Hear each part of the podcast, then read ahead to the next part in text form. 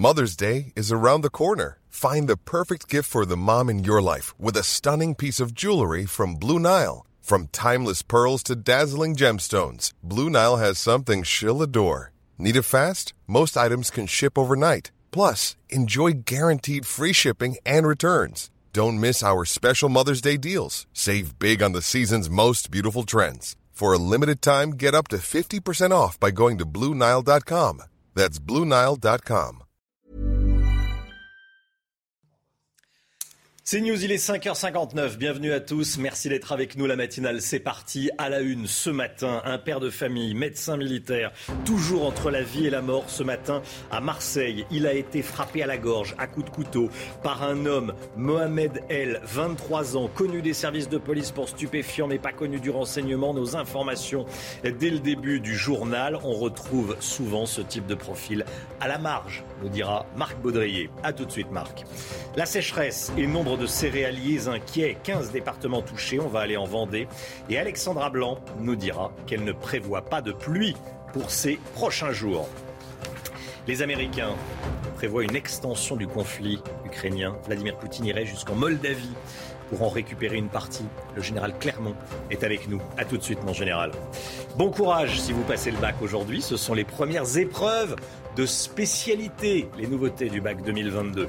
Et puis Florent Pagny nous donne de ses nouvelles. Il va bien, dit-il. Vous l'entendrez.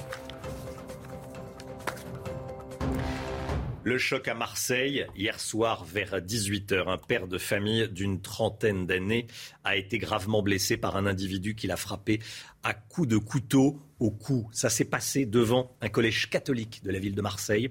L'homme, la victime, est entre la vie et la mort ce matin. Précision, récit signé Reda Emrabit. Les faits se sont produits ce mardi vers 18h devant le collège Sévigné à Marseille, un établissement privé du 13e arrondissement de la cité phocéenne un individu de 24 ans a asséné plusieurs coups de couteau à la gorge d'un parent d'élève assis sur un banc, parti récupérer ses enfants. Des passants ont immobilisé l'agresseur avant de le désarmer. Les forces de l'ordre n'ont pas pu intervenir. Il est déjà difficile, même si nous y arrivons, à sécuriser l'intérieur de l'établissement scolaire, l'établissement scolaire, effectivement, euh, en soi, les abords, c'est ce qui est portail, grillage et tout ça, mais l'extérieur, c'est ce qu'on appelle la voie publique. Donc il est effectivement du domaine public, il est impossible de sécuriser H24 euh, tous les tronçons de voie publique possibles et imaginables en France. Né en juin 1998, l'individu est inconnu des services de renseignement. Des témoins ont rapporté que le suspect était très agité et tenait des propos délirants appelant à Dieu et au diable. La victime est un médecin militaire. Il est pour l'heure hospitalisé dans un état grave. Marc Baudrier avec nous. Euh, on retrouve souvent ce type de profil, Marc, euh, des profils à la marge. Le motif de la radicalisation religieuse est suspecté dans un premier temps euh, de l'enquête avant d'être écarté. Oui, c'est un profil de loup solitaire euh, qui, qui, multiplie les ruptures en réalité. Euh, donc euh, rupture familiale, généralement rupture sociale, rupture professionnelle, sont des gens un peu perdus, mais qui ont gardé une attache, une attache avec la religion musulmane, donc une espèce de d'ébriété religieuse et, et beaucoup de drogue généralement. donc ces gens qui sont en rupture, plus rien ne les retient et au bout d'un moment, bah, ils basculent. La question, c'est combien euh, de personnalités traînent comme ça dans nos rues euh, avec euh, un peu de drogue et, suffisamment d'islam plus ou moins bien compris pour passer un jour à l'acte. Marc Baudrier. Voici euh, les informations concernant le profil du suspect. Né en juin 98, il va avoir 24 ans le mois prochain, inconnu des services de renseignement, euh, tenait des propos euh, délirants, nous dit-on. Merci Marc. Marine Le Pen veut barrer la route à Emmanuel Macron en vue des prochaines élections législatives. La candidate du RN était l'invitée du 20h de TF1 hier soir, Simon? Oui, elle estime que la politique d'Emmanuel Macron va beaucoup nuire aux Français et ne veut pas que le président fasse ce qu'il veut. On l'écoute. Euh, je ne lui laisse pas de chance parce que je le connais Emmanuel Macron et que euh, je pense que lorsqu'on a vécu cinq ans d'Emmanuel Macron, on sait que les cinq prochaines années seront encore pires. D'ailleurs, Madame Touraine l'a dit, hein, elle lui a dit le jour de l'investiture, euh, maintenant tu as les mains libres, tu vas pouvoir faire ce que tu veux. Eh bien, le rôle d'une opposition ferme, efficace, convaincue, c'est d'éviter au président de la République précisément de faire ce qu'il veut, car ce qu'il veut va beaucoup nuire aux Français, pas seulement aux classes populaires, mais également à ces classes moyennes, à l'ensemble de cette France qui travaille. Éric Dupont-Moretti va-t-il être jugé devant la Cour de justice de la République? Un procès a été requis contre le ministre de la Justice. Hein. Oui, Éric Dupont-Moretti avait été mis en examen en juillet 2021 pour prise illégale d'intérêt. Il est soupçonné d'avoir profité de ses fonctions de ministre pour régler ses comptes avec d'anciens magistrats. Alors concrètement, quelle est la procédure? Écoutez ces explications signées Georges Fenech. Donc ce qui se passe actuellement, c'est que le, parquet général de la Cour de cassation, euh, qui est parquet général de la Cour de justice de la République, a euh, considéré que l'instruction avait démontré que les faits, il y avait des charges euh, précises et concordantes qui nécessitaient le renvoi devant la Cour de justice de la République. Donc nous attendons maintenant la décision de la commission d'instruction qui très probablement va suivre les réquisitions d'avocat général et euh, renvoyer devant un procès, pour un procès devant la Cour de justice de la République pour être jugé sur ces faits de prise illégale d'intérêt. Les suites du mouvement MeToo, la Cour de cassation se prononce aujourd'hui sur les pourvois de l'ancien ministre Pierre Jox et de l'homme de médias Éric Brion. Après avoir remporté la bataille en première instance, Éric Brion avait perdu en appel euh, son procès contre Sandra Muller, qui avait euh, initié le hashtag Balance ton port. Dans l'arrêt rendu euh, le mercredi 31 mars de l'année dernière, la Cour d'appel avait reconnu à la journaliste indépendante le bénéfice de la bonne foi. Retour sur ces affaires avec Sandra Buisson. Condamnées pour diffamation en première instance, Sandra Muller et Ariane Fornia avaient chacune été relaxées en appel. La Cour avait estimé que leurs dénonciations respectives d'Éric Brion et de Pierre Jox entraient dans le champ de la liberté d'expression. En révélant l'agression sexuelle qu'elle disait avoir subie, Ariane Fornia n'avait selon la Cour aucune animosité envers Pierre Jox et avait démontré sa bonne foi sur les faits évoqués. La bonne foi, c'est aussi ce qu'a retenu la juridiction d'appel pour Sandra Muller, qui avait dénoncé en octobre 2017 un harcèlement qu'Éric Brion lui aurait fait subir. Les deux hommes avaient formé un pourvoi en cassation. L'arrêt rendu aujourd'hui dans ces deux dossiers doit permettre de définir plus précisément la frontière entre la liberté d'expression et les propos diffamatoires. À l'audience, l'avocate générale s'était prononcée pour la cassation des décisions d'appel. Les chaleurs, la chaleur et la sécheresse en ce moment, les températures estivales inquiètent nombre de personnes, notamment les céréaliers, les agriculteurs, les céréaliers qui sont inquiets euh, de cette situation qui frappe la quasi-totalité du pays. J'ai bien la quasi-totalité euh, du pays. Des céréaliers qui attendent avec impatience l'arrivée de la pluie, mais euh, ce n'est pas pour les prochains jours. Michael Chailloux a rencontré l'un de ces céréaliers en Vendée. Regardez. Dans la cour de la ferme, le pluviomètre reste désespérément vide. Pas une goutte depuis le 25 avril et seulement 150 mm de pluie depuis le début d'année au lieu de 400 en moyenne. Une sécheresse de printemps qui tombe au plus mauvais moment pour ce céréalier du sud Vendée de fin avril jusqu'au jusqu'au 10 juin, 5-10 juin, euh, c'est la période charnière du blé, hein, sort.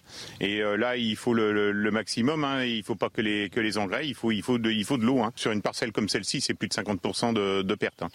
Un pied jauni, des épis sans grains, le blé est en souffrance, phénomène encore plus visible durant le pic de chaleur du milieu d'après-midi. On, constate que les, feuilles sont repliées sur elles-mêmes, elles sont enroulées. Le blé a très très soif, il fait trop chaud pour lui aujourd'hui, c'est très sec. 28 euh, degrés, une hygrométrie à, 33% relevée euh, à l'instant. Euh, là, il est pour moi, moi je dis ça, je dis qu'il est en apnée. Il faudrait au minimum 25 mm de pluie au plus vite pour sauver la récolte. Emmanuel Sago a la chance de pouvoir irriguer, mais avec une épée de Damoclès au-dessus de la tête. La préfecture de Vendée vient en effet de prendre les premiers arrêtés sécheresse, limitant l'usage de l'eau. Et on rejoint tout de suite Alexandra Blanc en direct des bords de Seine au pied de la Tour Eiffel, notre spécialiste météo. Alexandra, on ne prévoit pas de précipitations dans les prochains jours. C'est ça qui est inquiétant. Hein Exactement, Romain, pas de précipitation au moins avant euh, la fin du mois. C'est tout simplement une catastrophe avec en prime la sécheresse et eh bien, qui aggrave, la chaleur qui aggrave donc cette sécheresse. D'ailleurs, 15 départements euh, sont concernés euh, par des alertes, mais également par des restrictions d'eau. Il faut savoir qu'il n'a quasiment pas plu hein, depuis le début de cette année 2022. Le déficit de pluie à l'échelle nationale est de 35% et de 25% au mois d'avril. Donc c'est tout simplement catastrophique. Et comme je vous le disais, on aura seulement quelques orages aujourd'hui demain, mais rien qui ne suffira à enrayer cette sécheresse qui va continuer, qui va même s'aggraver. C'est d'ailleurs au printemps généralement que les nappes phréatiques se remplissent. Et bien là, en l'absence de précipitations, eh les nappes phréatiques sont bien trop vides. Et bien, de conséquence, la sécheresse va s'aggraver et s'intensifier, euh, notamment euh, tout au long de ce mois de mai, puisque je vous le rappelle, je vous le rappelle, pas de précipitations en perspective avant euh, au moins une dizaine de jours au minimum. Merci Alexandra. C'est le grand jour pour plus de 500 000 lycéens. Bon courage si vous passez le bac aujourd'hui. À partir d'aujourd'hui, les épreuves de spécialité commencent à 14 heures. C'est le début d'une nouvelle version du baccalauréat qui a été décidé par le ministre de l'Éducation Jean-Michel Blanquer. Les précisions avec Vincent Fandez. Terminé la semaine d'épreuves écrites, le calendrier est désormais allégé. Les filières S, ES et L ont disparu laissant place à 13 spécialités dans lesquelles les élèves doivent piocher. Et justement, ils commencent aujourd'hui et demain avec deux de ces matières qui comptent en tout pour 32% de la note finale. Le reste est partagé entre le contrôle continu, 40%, le grand oral, l'épreuve de philosophie et les deux épreuves de français passées en première. Autre nouveauté cette année, elle est pour les professeurs ils n'auront pas physiquement accès aux copies. La correction se fera uniquement numériquement. Les résultats, eux, tomberont le 5 juillet prochain. 6h10, la guerre en Ukraine, elle va durer elle va durer longtemps, selon la directrice du renseignement américain. Elle l'a dit ces dernières heures. Avril Haynes déclare que Vladimir Poutine veut étendre la guerre jusqu'à la Transnistrie, région de Moldavie qui a fait sécession euh, il y a une trentaine d'années. On va tout d'abord écouter la chef du renseignement américain avant d'écouter les précisions, l'expertise du général Clermont. Le ou les deux prochains mois de combat seront importants, alors que les Russes tenteront de redynamiser leur effort. Mais même s'ils réussissent, nous ne sommes pas convaincus que le combat dans le Donbass mettra effectivement fin à la guerre. Nous estimons que le président Poutine se prépare à un conflit prolongé en Ukraine, au cours duquel il a toujours l'intention d'atteindre des objectifs au-delà du Donbass. Général Clermont, c'est un conflit qui pourrait donc durer, disent les Américains. comment les, alliés pourraient réagir et est-ce que la ligne rouge serait franchie si la Russie prenait la Transnistrie? D'abord, la personne qui a parlé, c'est une personne importante. Hum. C'est elle qui coordonne l'activité des 17 agences de renseignement et c'est elle qui valide la note qui est présentée tous les matins au président Biden sur la situation dans le monde. C'était une audition qu'elle a donnée au Sénat, qui était une audition qui concernait toutes les zones dans lesquelles les intérêts américains pouvaient être menacés. Et effectivement, il y a eu cette, déclaration sur, l'Ukraine qui ne sont pas surprenantes. Le fait que la guerre va durer, je pense que tout le monde l'a compris. Le fait que, effectivement, euh, euh, Poutine commence à s'intéresser à la mer Noire et à Odessa, on le voit avec les bombardements. Donc que peuvent faire les, Alliés si euh, la guerre dure? Ben, Je pense que d'abord, on poursuivra le soutien militaire, financier et humanitaire. Ensuite, on va euh, mettre en place, toujours rechercher une solution négociée, une solution négociée qui dépendra, dont les conditions seront fixées par les Ukrainiens. Le but de la guerre, c'est de, que l'Ukraine se défende. Ça, c'est important. Je pense que maintenant, tout le monde est d'accord sur ce but de guerre. Mais il faut être conscient qu'en Europe, la guerre va s'installer et que pour nous, les conséquences seront d'abord économiques. Donc, euh, nous vivons la guerre, en fait, euh, au travers des, des, conséquences économiques que, que tous les Français vivent au quotidien. Merci, mon général. Alors que l'on voit cette carte, hein, la Transnistrie, qui se trouve donc à l'est de la, Moldavie, donc à, à l'ouest, au sud-ouest de l'Ukraine. Merci, Général Clermont. À Kharkiv, l'Ukraine a frappé euh, un tank russe. Hein. Oui, euh, l'Ukraine lance ces derniers jours une contre-offensive dans le nord euh, du pays. Ils ont déjà libéré plusieurs villages autour de Kharkiv, deuxième plus grande ville du pays. Cette attaque a été menée contre un T-90M, le char le plus avancé de Russie, selon le ministère ukrainien de la Défense. Les frappes russes se poursuivent sur l'usine Azovstal de Mariupol. Et c'est le dernier bastion de la résistance. Selon les autorités ukrainiennes, plus d'un millier de militaires et des centaines de blessés sont coincés à l'intérieur de cette immense aciérie. Le site est assiégé, mais le régiment Azov, le bataillon Azov, affirme qu'il se battra jusqu'au bout. Regardez ce récit signé Sofia Dolé.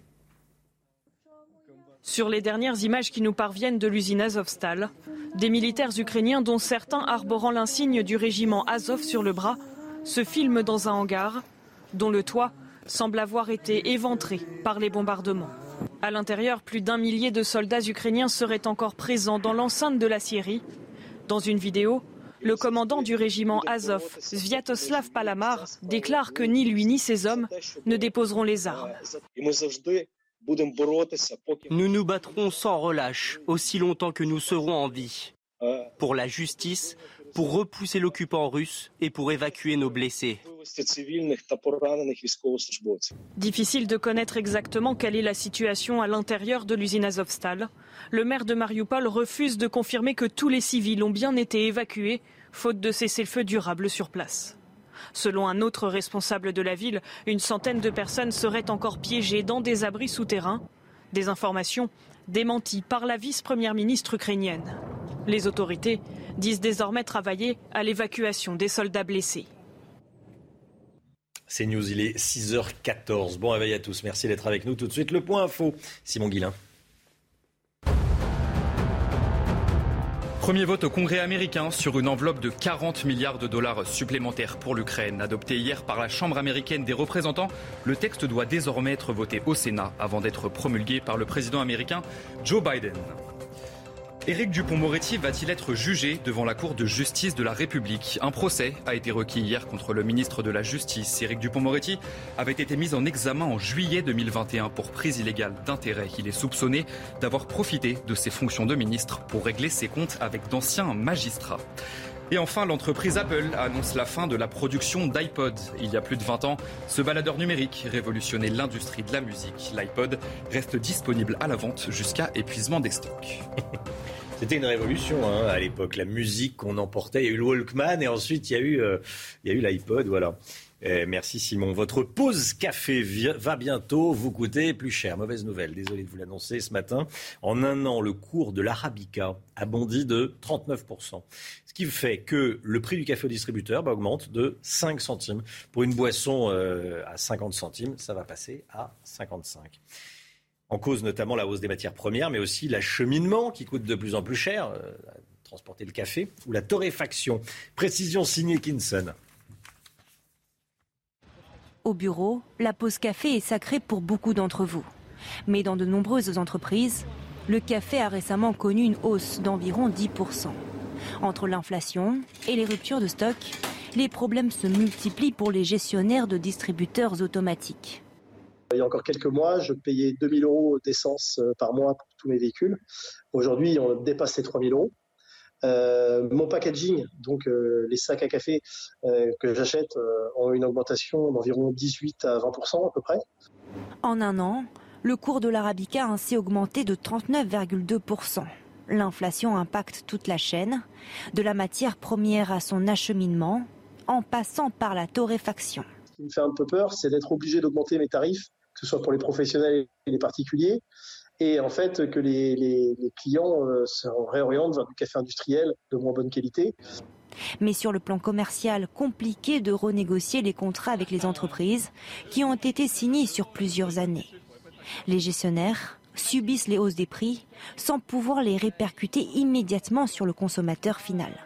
C'est vrai que c'est vrai que ça coûte ça coûte cher. Hein. Et euh, qu'est-ce que vous disiez, euh, Marc? Ça coûte cher. Oui, mais oui, ça coûte cher. Euh, je disais si ça permet aux agriculteurs de survivre. Alors les, producteurs de café sont loin de chez nous. Alors oui, ça permet aux producteurs brésiliens, africains, producteurs de café en France. non mais qu'on salue aussi, sinon on regarde. Voilà, mais, c'est plus général, ça concerne tous les prix de l'alimentaire. Non mais c'est vrai que c'est cher. Alors sur l'autoroute, c'est hors de prix. C'est pas cher sur ah l'autoroute. c'est 2 euros. C'est 2 euros le café. Dans les machines à café des entreprises 30, 40, 50, je ne sais pas combien chez vous, dans votre entreprise. Mais c'est vrai que c'est sympa. On arrive, on prend son petit café, on discute, on dit tiens, t'as vu ça ce matin dans la matinale de CNews voilà, C'est comme ça que ça se passe chez vous C'était l'émission de Canal Plus, hein la machine à café. La machine à café. Euh, je crois que c'était. Euh, ah, c'était sur M6, vous trouvez Dans les machines à café, l'ambiance des, entreprises serait tout à fait différente. Oui, c'est vrai, c'est vrai. On discute, on raconte les, derniers, euh, les dernières histoires. Allez, Elon Musk, prêt à réintégrer Donald Trump sur Twitter, Simon? Et oui, le nouveau patron du réseau social pense que la mise à l'écart de l'ancien président américain était une erreur. Twitter avait suspendu définitivement Donald Trump après l'attaque du Capitole. Ces tweets pouvaient inciter à la violence selon le réseau social. Elon Musk veut que les interdictions définitives soient extrêmement rares et réservées par exemple aux faux comptes uniquement. Florent Pagny donne de ses nouvelles. Il dit qu'il va très bien. Il l'a dit sur Instagram. Il, a changé physiquement, forcément. Il a un cancer du poumon, vous le savez. Euh, il subit une, chimiothérapie. Il dit que ça se passe plutôt bien. Euh, si tant est que ça puisse bien se passer avec une chimio, parce que c'est lourd, mais il dit que ça se passe bien. Cette chimio se passe bien. Euh, écoutez. Je peux vous dire que je vais très bien. Alors oui, j'ai un peu changé de look, euh, un peu obligatoirement, puisque c'est le traitement qui veut ça, mais ça va, je vais m'y faire et ça va passer. Euh, le protocole a plutôt bien marché, puisque dès les deux premières chimio, immunothérapie, euh, ma tumeur qui était grosse comme un kiwi s'est transformée en une noisette. Donc tout de suite derrière, on a envoyé du lourd avec la radiothérapie et les chimios plus intensives. Quand tout ça sera un peu résorbé, on pourra savoir un peu plus les résultats, mais on a très confiance.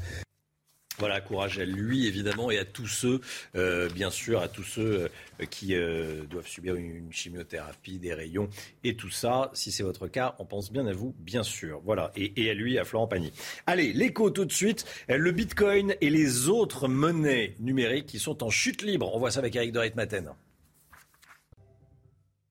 La crise des crypto-monnaies, elles sont en, chute libre, Eric, hein, ces crypto-monnaies? Exactement. Alors quand vous regardez les cours, hein, c'est mhm. impressionnant. on prend le Bitcoin, c'est la monnaie la plus connue. C'est pas compliqué, c'est une descente aux enfers. Le cours est passé de 66 000 dollars, c'était au mois de novembre, c'est quand même pas si vieux, à 30 000 dollars hier soir. Donc c'est vraiment, vous voyez, une, une déconvenue incroyable. Ça s'est un petit peu ressaisi entre temps, mais on peut dire que ça a été divisé par deux. Alors que se passe-t-il? Pourquoi cette défiance qui touche d'ailleurs toutes les monnaies euh, virtuelles? Eh bien d'abord, ça touche les plateformes pour les acheter. Hein, par exemple Coinbase, où on va euh, sur ces plateformes pour acheter donc des, bitcoins, 60% de baisse pour le titre Coinbase. Deuxièmement, toutes les sociétés qui détiennent des bitcoins pour leur trésorerie, par exemple, pareil, elles, ont, elles sont plombées. Troisièmement, celles qui gèrent des logiciels. Alors là, on est dans le domaine vraiment hyper technique, celles qui créent en fait l'univers du bitcoin, on appelle ça le minage. Eh bien, euh, ces entreprises qui sont accusées d'ailleurs de surconsommer de l'électricité également chutent en bourse. Alors, est-ce qu'on peut dire que finalement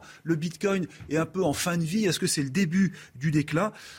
oui et non. Disons que les, investisseurs commencent à être sceptiques. D'abord, ils reviennent à la raison parce que vous avez plein d'indicateurs négatifs avec euh, la crise pandémique, la guerre, euh, les problèmes d'approvisionnement, etc. Donc c'est vrai qu'il y a une bulle qui pourrait éclater si d'ailleurs elle n'a pas déjà commencé à éclater. Donc on peut dire les investisseurs reviennent à la raison. Et puis deuxièmement, il faut voir que le Bitcoin, c'est devenu une monnaie euh, spéculative. Et comme elle a intégré Wall Street, comme elle a intégré les grands circuits financiers, elle sert de monnaie de gestion eh bien ça y est, elle est un peu contaminée par euh, les mêmes mots qui touchent le monde financier. Et on arrive aujourd'hui euh, à un Bitcoin qui perd plus que l'inflation, parce que souvenez-vous, on disait que ces monnaies technologiques permettaient de couvrir l'inflation ou d'éviter l'inflation. Ben, Ce n'est pas le cas. 30% de baisse depuis le début de l'année. Et aux États-Unis, où on frôle les 10% d'inflation, on n'en est pas là. Donc on va finir par un mot. Les investisseurs, comme le Bitcoin, tombent de haut, de très haut. CNews, il est 6h22. Merci d'être avec nous. Merci d'avoir choisi CNews. Le procès de trafiquants de drogue à Saint-Ouen, cité Michelet a lieu en ce moment. On est retourné euh, sur place, voir euh, comment ça se passait. On est euh, retourné sur place. On a rencontré également des, habitants. Reportage dès le début du journal de, 6h30. Ce trafic rapportait 1 400 000 euros chaque mois à ses auteurs. Et puis la sécheresse. À 6h30, on sera en direct avec un, un céréalier du Loiret. Une quinzaine de départements connaissent des restrictions à la consommation d'eau. Restez bien avec nous sur CNews. À tout de suite. Bon réveil à tous. 6h25, le sport. Je voulais qu'on commence le sport avec euh, cette image de la soirée. Regardez, le défenseur barcelonais Ronald Aroro, évacué du Camp Nou en ambulance après ce choc à la tête. Il a été euh, violemment percuté par un de ses coéquipiers et souffre d'une commotion cérébrale. Le joueur a été transféré immédiatement à l'hôpital, mais les médecins sont plutôt rassurants. Il serait hors de danger Romain pour le moment. Voilà, c'est impressionnant, cette euh, image de l'ambulance sur le terrain de foot. La deuxième édition du match des héros, le match des héros, a eu lieu hier soir au Groupama Stadium à Lyon. 70 personnalités ont joué afin de récolter des fonds pour les enfants ukrainiens. Au total, 482 490 euros seront reversés à l'UNICEF pour financer des programmes d'urgence. Les participants au 4L Trophy sont arrivés au Maroc. Ils étaient partis de Biarritz la semaine dernière. Cette 25e édition, des jeunes de 18 à 28 ans distribuent des dons en partenariat avec l'association Enfants du désert. Il distribue notamment des fournitures scolaires, des jeux ou encore du matériel médical et sportif. Certains jeunes étaient même en immersion dans des villages pour aider les enfants. Voilà, ce sont des jeunes qui se bougent, qui participent à cette action de solidarité, accessoirement qui doivent bien s'amuser. Donc euh, voilà, c'est parfait. Tout le monde euh, y trouve son compte. L'ancien boxeur Mike Tyson ne sera pas poursuivi après avoir frappé un passager ivre dans un avion. Voilà, c'est hein ce qu'on dit. L'homme euh, était agité et donc semblait ivre. Circonstances qui font que l'ancien champion du monde de boxe ne sera pas inquiété. Certains témoignages ont également fait état d'un jet de bouteille d'eau en plastique sur Mike Tyson qui était assis juste devant ce passager dans l'avion. 6h27, la météo, Alexandra Blanc, tout de suite. Alexandra Blanc au pied de la Tour Eiffel. Alexandra, euh, c'est la journée la plus chaude de la semaine entre le centre-est et le nord-est.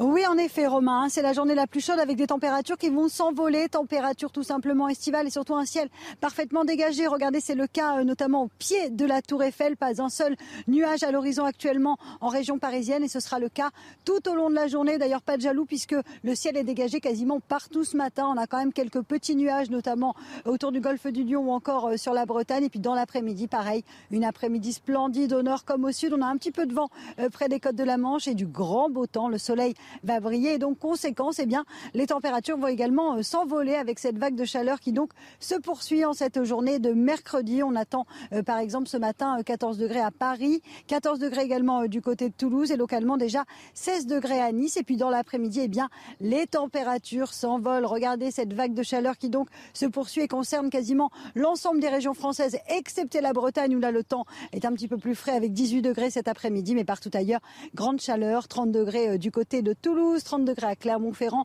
30 degrés en moyenne également en Bourgogne ou encore 29 degrés entre Strasbourg, Colmar ou encore du côté de Nancy. Ces températures qui sont donc dignes d'un mois d'août et en moyenne 8 à 10 degrés au-dessus des normales de saison. La bonne nouvelle, c'est que demain, on va un peu mieux respirer sur les régions du nord puisque les températures vont un peu baisser avant le retour de la chaleur prévu euh, ce week-end et la semaine prochaine. Et oui, la vague de chaleur qui va donc se poursuivre également tout au long de ce week-end, mais aussi de la semaine prochaine. C'est vrai qu'on n'en a pas terminé avec la chaleur et a priori, je pense que ce n'est que le début. C'est News 6h29. Merci d'être avec nous. À la une ce matin, le procès du trafic de drogue de la cité Michelet à Saint-Ouen. Chiffre d'affaires mensuel 1 400 000 euros. On est allé dans la cité où les dealers avaient élu domicile. Un chef cuisinier, homme jacké, attaqué chez lui au Chênay, près de Versailles. Il s'agit de Simonet Zanoni. On va vous raconter ce qu'il s'est passé. La sécheresse et nombre de céréaliers inquiets, 15 départements touchés. On va aller en Vendée, on sera en direct avec un jeune céréalier du Loiret. Éric Dupont-Moretti peut-il rester au gouvernement? La justice réclame un procès contre le garde des Sceaux soupçonné d'avoir profité de ses fonctions pour régler ses comptes. Marc Baudrier est avec nous. Et puis tout augmente, même le prix du café à la machine que vous prenez peut-être quand vous arrivez au travail. Reportage à suivre. Alors que s'ouvre le procès d'une trentaine de trafiquants de la cité Michelet de Saint-Ouen, nous nous sommes rendus avenue Michelet, là où le trafic euh, avait lieu. Cette adresse où les dealers ont installé un vrai marché de la drogue, aux grandes dames des riverains. Démantelé il y a un, an, les habitants revivent, mais euh, par peur de représailles, préfèrent rester anonymes. Reportage signé Régine Delfour et Charles Baget. Regardez. Le client est roi. Une phrase simple mais explicite pour les locataires. Au 86 avenue Michelet à Saint-Ouen, l'entrée de l'immeuble a longtemps été un des grands points de deal en Ile-de-France. Les boîtes aux lettres éventrées servaient d'échange. Sur les murs, les consignes pour les acheteurs. Démantelés il y a un an, les locataires revivent. Mais par peur de représailles, ils préfèrent garder l'anonymat. Oui, c'est très calme. Comment Comment c'était avant? Ah, avant, c'était, c'était chaud avant. Hein. Franchement, là, je trouve qu'on est bien, on est calme. Avant, ma fille, je n'osais pas la, faire descendre toute seule. Et là, elle peut venir jouer toute seule dans la cour. Ah, c'est nickel, on va dire. C'est un changement radical. Mais si l'avenue Michelet est désormais plus calme, pour certains, il est évident que les trafics se poursuivent dans d'autres quartiers de la ville. C'est Saint-Ouen. C'est la ville, c'est les points de deal, tout le monde les connaît. Euh, alors effectivement, ils sont plus là, bah, ils doivent être ailleurs. Les dealers se sont juste déplacés de quelques rues. La drogue circule toujours à Saint-Ouen, aux grandes dames des autres riverains. Le choc à Marseille. Marseille, où hier soir, vers 18h, un père de famille d'une trentaine d'années a été gravement blessé par un individu qui l'a frappé à coups de couteau au cou. Et ça s'est passé devant un collège catholique de la ville. la victime est ce matin entre la vie et la mort. Les précisions de Redam Rabbit. Les faits se sont produits ce mardi vers 18h devant le collège Sévigné à Marseille, un établissement privé du 13e arrondissement de la cité phocéenne un individu de 24 ans a asséné plusieurs coups de couteau à la gorge d'un parent d'élève assis sur un banc, parti récupérer ses enfants. Des passants ont immobilisé l'agresseur avant de le désarmer. Les forces de l'ordre n'ont pas pu intervenir. Il est déjà difficile, même si nous y arrivons, à sécuriser l'intérieur de l'établissement scolaire, l'établissement scolaire, effectivement, euh, en soi, les abords, c'est ce qui est portail, grillage et tout ça, mais l'extérieur, c'est ce qu'on appelle la voie publique. Donc il est effectivement du domaine public, il est impossible de sécuriser H24 euh, tous les tronçons de voie publique possibles et imaginables en France. Né en juin 1998, l'individu est inconnu des services de renseignement. Des témoins ont rapporté que le suspect était très agité et tenait des propos délirants appelant à Dieu et au diable. La victime est un médecin militaire. Il est pour l'heure hospitalisé dans un état grave. Le chef étoilé Simone Zanoni, victime d'un braquage à son domicile au Chênay, près de Versailles. Les faits se sont déroulés dans la nuit de vendredi à samedi. Simone Zanoni, c'est le chef du palace Georges V à Paris, Simon. Et oui, les agresseurs sont repartis avec plusieurs montres de luxe de son domicile. Redam Rabbit avec Léo Miancourt. Les faits se sont déroulés dans la nuit de vendredi à samedi à Chênay-Rocancourt, dans les Yvelines. Le chef Simone Zanoni et son épouse ont été victimes d'un braquage à leur domicile. Les cambrioleurs ont profité de l'arrivée du chef italien tard dans la soirée pour pénétrer chez lui. Simone Zanoni a été frappé à la tête avec une arme à poing. Sa femme a tenté de lâcher leur chien sur les braqueurs, mais l'animal a été maîtrisé. Les quatre malfaiteurs sont ensuite repartis avec des montres de luxe ainsi que le Porsche Cayenne du couple. 45 minutes plus tard, le véhicule a été interpellé à l'intérieur, un homme âgé de 17 ans ainsi que l'ensemble du butin. Le suspect a été mis en examen et présenté au tribunal judiciaire de Versailles ce dimanche. C'est le grand jour pour 500 000 lycéens, plus de 500 000 lycéens. Les épreuves de spécialité du baccalauréat commencent cet après-midi à 14h. Bon courage à vous si euh, vous démarrez les épreuves du bac aujourd'hui. C'est le début euh, d'une nouvelle version du baccalauréat qui a été décidée par le ministre de l'Éducation Jean-Michel Blanquer. Les précisions avec Vincent Fandès. Terminée la semaine d'épreuves écrites, le calendrier est désormais allégé. Les filières S, ES et L ont disparu laissant place à 13 spécialités dans lesquelles les élèves doivent piocher. Et justement, il commence aujourd'hui et demain avec deux de ces matières qui comptent en tout pour 32% de la note finale. Le reste est partagé entre le contrôle continu, 40%, le grand oral, l'épreuve de philosophie et les deux épreuves de français passées en première. Autre nouveauté cette année, elle est pour les professeurs ils n'auront pas physiquement accès aux copies. La correction se fera uniquement numériquement. Les résultats, eux, tomberont le 5 juillet prochain. C'est News, il est 6h36. Cette polémique autour du burkini dans les piscines de, Grenoble, on vous, en parlait euh, déjà en début de semaine. Ce maillot de bain islamique pourrait être autorisé dans les piscines municipales de Grenoble à partir du 16 euh, mai prochain. En tout cas, il y aura un, un vote lundi prochain au conseil municipal. Qu'est-ce que vous en pensez? Je voulais savoir ce que vous en pensiez. Est-ce que ça vous choque? On vous a posé la question. Écoutez, c'est votre avis. Ça me choque absolument pas parce que, bah, en fait, tout simplement, je suis assez pour que les gens se sentent libres, en fait, de porter ce qu'ils ont envie de porter, de faire ce qu'ils ont envie de faire. Euh, oui, ça me, ça me choque, ne serait-ce que pour une question d'hygiène. après, le côté culturel, ouais, ça y a un petit, un petit choc aussi. Moi, elle leur absolument pas choqué non plus, parce que je pense que la France est un pays de droit et de liberté. Alors, je suis doublement choqué. Les signes ostentatoires d'une religion sont à éviter dans la mesure où ils sont mis en avant que pour provoquer les autres communautés. La guerre en Ukraine, la guerre en Ukraine, elle va durer selon la directrice du renseignement américain. Vladimir Poutine pourrait aller jusqu'à la Transnistrie, une région de la Moldavie. Avril Haines, la directrice du renseignement américain, qui euh, a également euh, déclaré que la Russie n'utilisera l'arme nucléaire qu'en cas de danger pour son existence et pour son régime. Écoutez.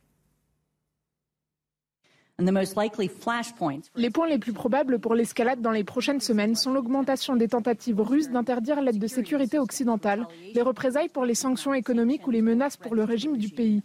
Nous croyons que Moscou continue d'utiliser la rhétorique nucléaire pour dissuader les États-Unis et l'Occident d'accroître l'aide létale à l'Ukraine et pour répondre aux commentaires publics selon lesquels les États-Unis et les alliés de l'OTAN suggèrent des objectifs occidentaux élargis dans le conflit. Général Clermont, c'est donc un, conflit qui pourrait euh, durer. Comment les alliés euh, pourraient euh, réagir? Et ce qui est important, surtout, c'est qu'est-ce qui ferait que la Russie utilisera l'arme nucléaire? Écoutez, c'est une audition qui était très longue et très mmh. précise, en fait. Elle a donné des informations importantes parce que c'est une femme qui parle à l'oreille du président Biden. elle a rappelé qu'il fallait qu'on aide l'Ukraine, mais qu'on devait éviter la Troisième Guerre mondiale et qu'on devait éviter une escalade nucléaire.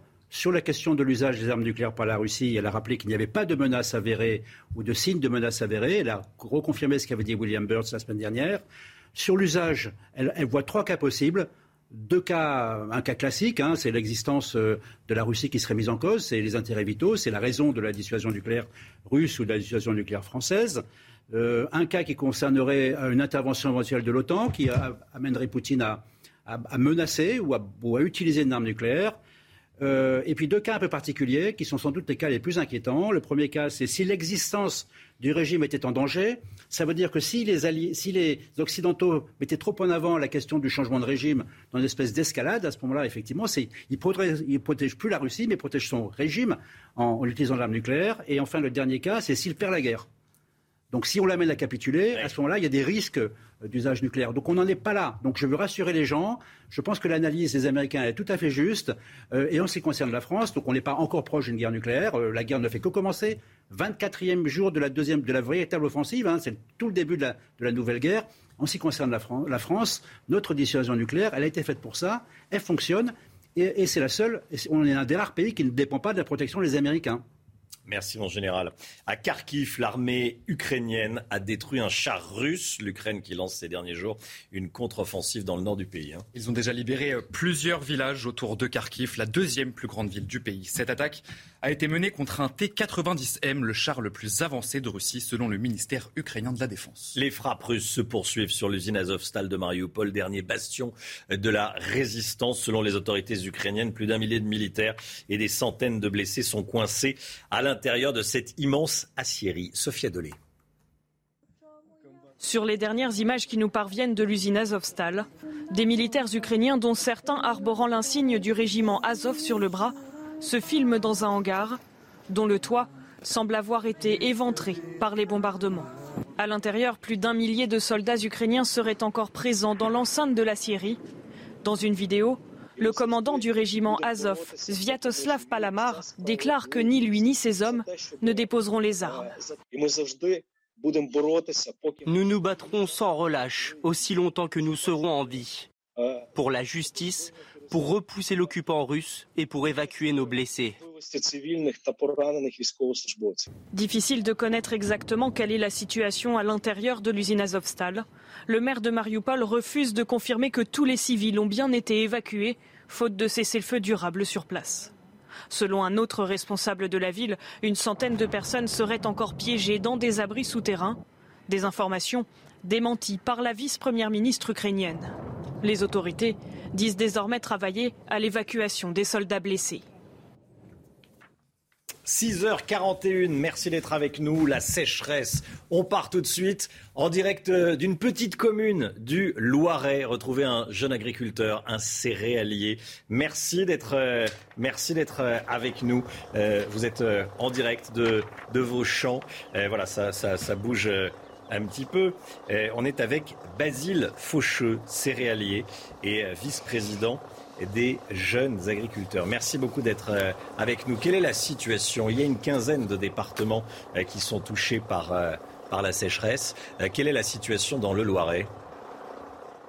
Eh ben aujourd'hui, euh, bonjour à tous. Donc euh, oui, vous êtes ici sur une parcelle de, de céréales, de blé. Euh, moi, je suis voilà, je suis céréalier, mais je produis aussi beaucoup d'autres cultures sur mon exploitation. Mais ici, sur, on peut voir typiquement dans, dans un champ comme celui-là, avec avec les prémices d'une sécheresse qui peut qui peut durer. Mais mais voilà pourquoi on arrose. C'est typiquement, on a une réserve utile dans ce sol, et, et là, on commence à, c'est en fait c'est une éponge, et l'éponge commence à être vraiment sèche. Donc euh, voilà pourquoi on, a la capacité euh, sur ce secteur de, de Petite de pouvoir, euh, de pouvoir arroser, irriguer. Donc on apporte tout de suite de, l'irrigation pour ne, pas que les cultures en pâtissent. Que les cultures en pâtissent. Qu'est-ce qu'il y a derrière vous? Alors derrière moi et juste à côté, on a un arroseur. En fait, typiquement, c'est les, euh, machines qui, euh, qui servent à, arroser. Ça fonctionne simplement avec de la pression de, avec la pression de l'eau. Donc euh, la pression de l'eau et on a un réseau souterrain qui est alimenté par, par un, forage. Et donc il n'y a, ni moteur ni électricité sur la machine. C'est simplement la puissance électrique qui permet d'envoyer de l'eau sous pression et qui permet d'arroser dans, dans les, sur l'ensemble de mon exploitation. Donc voilà, j'ai aujourd'hui aujourd'hui la chance de pouvoir euh, arroser sur mon exploitation, euh, pas sur toutes mes parcelles, euh, et beaucoup de mes collègues n'ont pas cette, capacité et ce choix et cette possibilité. Donc c'est énormément, c'est un coût exorbitant, mais, mais on a un intérêt à le faire aujourd'hui pour pouvoir sauver ces cultures. Merci beaucoup, Basile Facheux. Basile Facheux. Ce que je vous propose, c'est de vous retrouver à 7h30. Euh, on va vous retrouver tout au long de la, matinale. Vous allez nous expliquer la situation pour qu'on comprenne bien ce que vivent les agriculteurs et les céréaliers euh, et pourquoi vous êtes si, si inquiets. Merci beaucoup d'être en direct avec nous. Euh, Eric, conséquence de la sécheresse, Eric de Ritmaten. EDF prévoit de réduire la puissance de ces centrales? Oui, absolument, comme en plein été. Hein, C'est-à-dire que quand il fait très très chaud. Pourquoi? Parce que vous avez euh, les centrales qui sont situées ou au bord d'une rivière ou un fleuve ou au bord de la mer. Et cette eau est utilisée pour refroidir le système de la centrale. Non pas le système nucléaire, mais le réseau, un peu comme pour refroidir, vous savez, euh, le moteur d'une voiture. Mais cette eau, elle est puisée dans un fleuve, puis elle est rejetée dans le fleuve. C'est un circuit presque fermé. Le problème, c'est que l'eau des fleuves est trop forte, est trop chaude, trop élevée. C'est le cas de la Gironde actuellement pour la centrale du Blayet, donc près de Bordeaux. La température est au maximum, elle a dépassé les normes et on est obligé de réduire donc la production euh, d'électricité dans cette centrale. Sinon, si l'eau est trop chaude, eh bien, ça menace tout simplement l'écosystème, ça menace les poissons. Donc 100 mégawatts de moins, ça pourrait durer, d'autres centrales sont concernées, mais le problème c'est que cette question euh, de canicule s'ajoute aux autres problèmes que rencontre actuellement EDF avec ses centrales. Vous avez un réacteur sur deux qui est à l'arrêt en France. La moitié euh, des euh, réacteurs français. Vous en avez 27 sur 56 parce que vous avez des questions de maintenance, vous avez des problèmes de corrosion dont on a parlé. Et là, eh bien, c'est un risque maintenant pour notre production, notre indépendance. On va être obligé d'importer du courant euh, de l'étranger au prix fort. Ça tombe très mal actuellement, tout le monde le sait bien. C'est vraiment pour EDF un nouveau coup dur. Merci beaucoup Eric. 6h45, 7 ans moins le quart, le point info. Florent Pagny donne de ses nouvelles et dit qu'il va très bien. Il l'a annoncé lundi sur son compte Instagram. Le chanteur se bat depuis des mois contre un cancer du poumon. Premier vote au Congrès américain sur une enveloppe de 40 milliards de dollars supplémentaires pour l'Ukraine. Adopté hier par la Chambre américaine des représentants, le texte doit désormais être voté au Sénat avant d'être promulgué par le président américain Joe Biden. Et enfin, Elon Musk, prêt à réintégrer Donald Trump sur Twitter s'il prend le contrôle du réseau social. Je pense que c'était une erreur et n'a finalement pas empêché Donald Trump de se faire entendre, a affirmé le milliardaire américain qui a proposé au mois d'avril 44 milliards de dollars pour racheter Twitter. Merci beaucoup. Merci beaucoup, Simon Guillain. Le café, le café, on le prend euh, à la maison. Vous êtes peut-être devant un bol de café. On le prend également euh, dans euh, son entreprise. Souvent, on arrive, on prend son café à la machine. Le prix du café augmente, augmente, hein, Simon. Et eh oui, conséquence, les prix vont augmenter de 5 centimes en moyenne pour une boisson à 50 centimes en cause, notamment la hausse des matières premières, mais aussi l'acheminement ou la torréfication. Les précisions de Kinsey. Au bureau, la pause café est sacrée pour beaucoup d'entre vous. Mais dans de nombreuses entreprises, le café a récemment connu une hausse d'environ 10%. Entre l'inflation et les ruptures de stock, les problèmes se multiplient pour les gestionnaires de distributeurs automatiques. Il y a encore quelques mois, je payais 2000 euros d'essence euh, par mois pour tous mes véhicules. Aujourd'hui, on dépasse les 3000 euros. Euh, mon packaging, donc euh, les sacs à café euh, que j'achète, ont une augmentation d'environ 18 à 20 à peu près. En un an, le cours de l'arabica a ainsi augmenté de 39,2 L'inflation impacte toute la chaîne, de la matière première à son acheminement, en passant par la torréfaction. Ce qui me fait un peu peur, c'est d'être obligé d'augmenter mes tarifs, que ce soit pour les professionnels et les particuliers, et en fait que les, clients euh, se réorientent vers du café industriel de moins bonne qualité. Mais sur le plan commercial, compliqué de renégocier les contrats avec les entreprises qui ont été signés sur plusieurs années. Les gestionnaires subissent les hausses des prix sans pouvoir les répercuter immédiatement sur le consommateur final. Éric Dupont-Moretti va-t-il être jugé par la Cour de justice de la République? Un procès a été requis hier contre le ministre de la Justice. Éric Dupont-Moretti avait été mis en examen en juillet 2021 pour prise illégale d'intérêt. Il est soupçonné d'avoir profité de ses fonctions de ministre pour régler ses comptes avec d'anciens magistrats. Marc Baudrier est avec nous. Marc, les relations du garde des Sceaux Éric Dupont-Moretti avec les magistrats étaient notoirement mauvaises. De là à ce que l'ancien as du barreau se retrouve devant, devant les, les juges, il y avait un pas. Ah oui, un pas qui a été franchi hier, Romain. Euh, le ministère public de la Cour de justice de la République, la fameuse SAGIR, euh, demande le renvoi de Dupont-Moretti. L'ancien avocat pénaliste est soupçonné d'avoir profité de sa fonction de garde des sceaux pour régler ses comptes avec trois magistrats. Que s'est-il passé ben, Ces trois magistrats avaient ordonné qu'on épluche les factures téléphoniques détaillées, les fameuses fadettes de celui qui était encore l'un des avocats les plus célèbres de France. Dupont-Moretti n'avait pas aimé, mais alors pas du tout. C'est ce que soupçonne la Cour de justice de la République, au point qu'en septembre 2020, il a ordonné contre ces trois juges une enquête administrative. Alors le ministre a-t-il voulu se venger? En tout cas, la CJR, la seule juridiction qui peut juger des ministres pour des infractions commises pendant leur mandat, lui a demandé de s'expliquer. En mars et en avril dernier, Dupont-Moretti a refusé de répondre aux questions. Ça n'aura évidemment pas arrangé son dossier.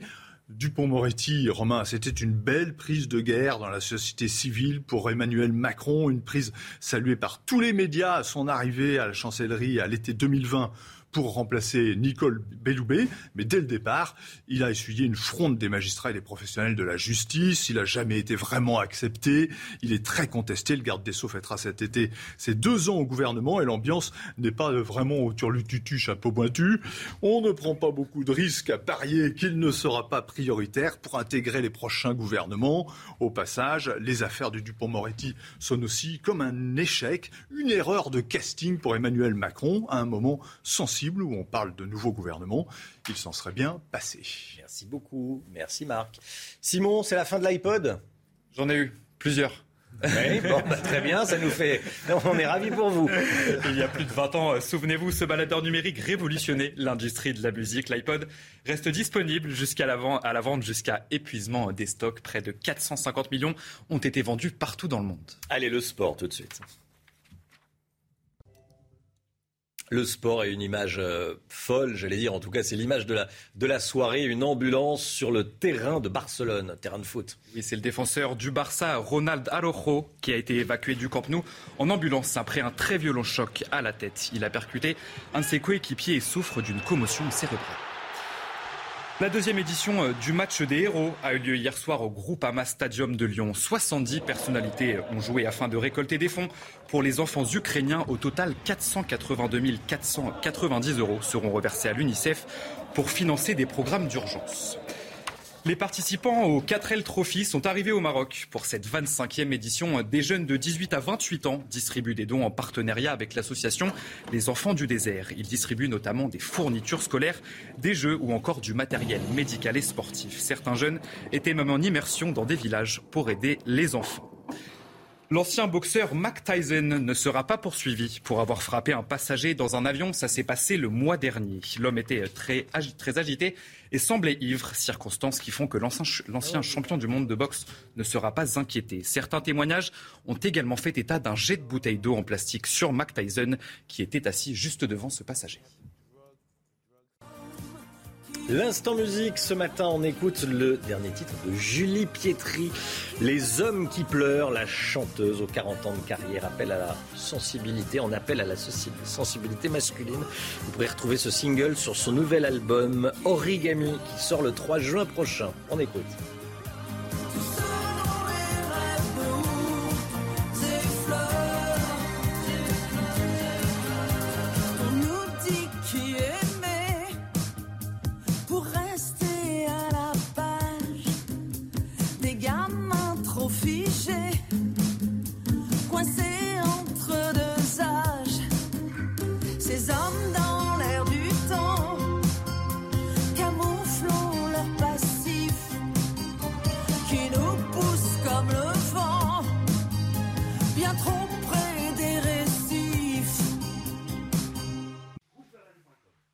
CNews, 6h53. Merci d'être avec nous. Restez bien sur CNews dans un instant. On sera avec, euh, qui sera l'invité du journal de 7h, Noémie Aliwa. Elle est journaliste. Elle vient d'écrire un livre qui s'appelle Les uns contre les autres. Sarcelle du vivre ensemble au vivre séparé. Restez bien sur CNews. À tout de suite.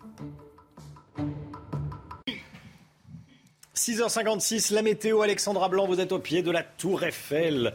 Alexandra, ça va être la journée quasiment partout en France, la plus chaude de la semaine. Oui, en effet, avec des températures qui vont s'envoler, un ciel parfaitement dégagé. Regardez la tour Eiffel avec donc au programme un ciel parfaitement dégagé ce matin euh, sur la région parisienne et notamment à Paris avec donc des températures qui vont de nouveau euh, s'envoler aujourd'hui. D'excellentes conditions d'ailleurs ce matin.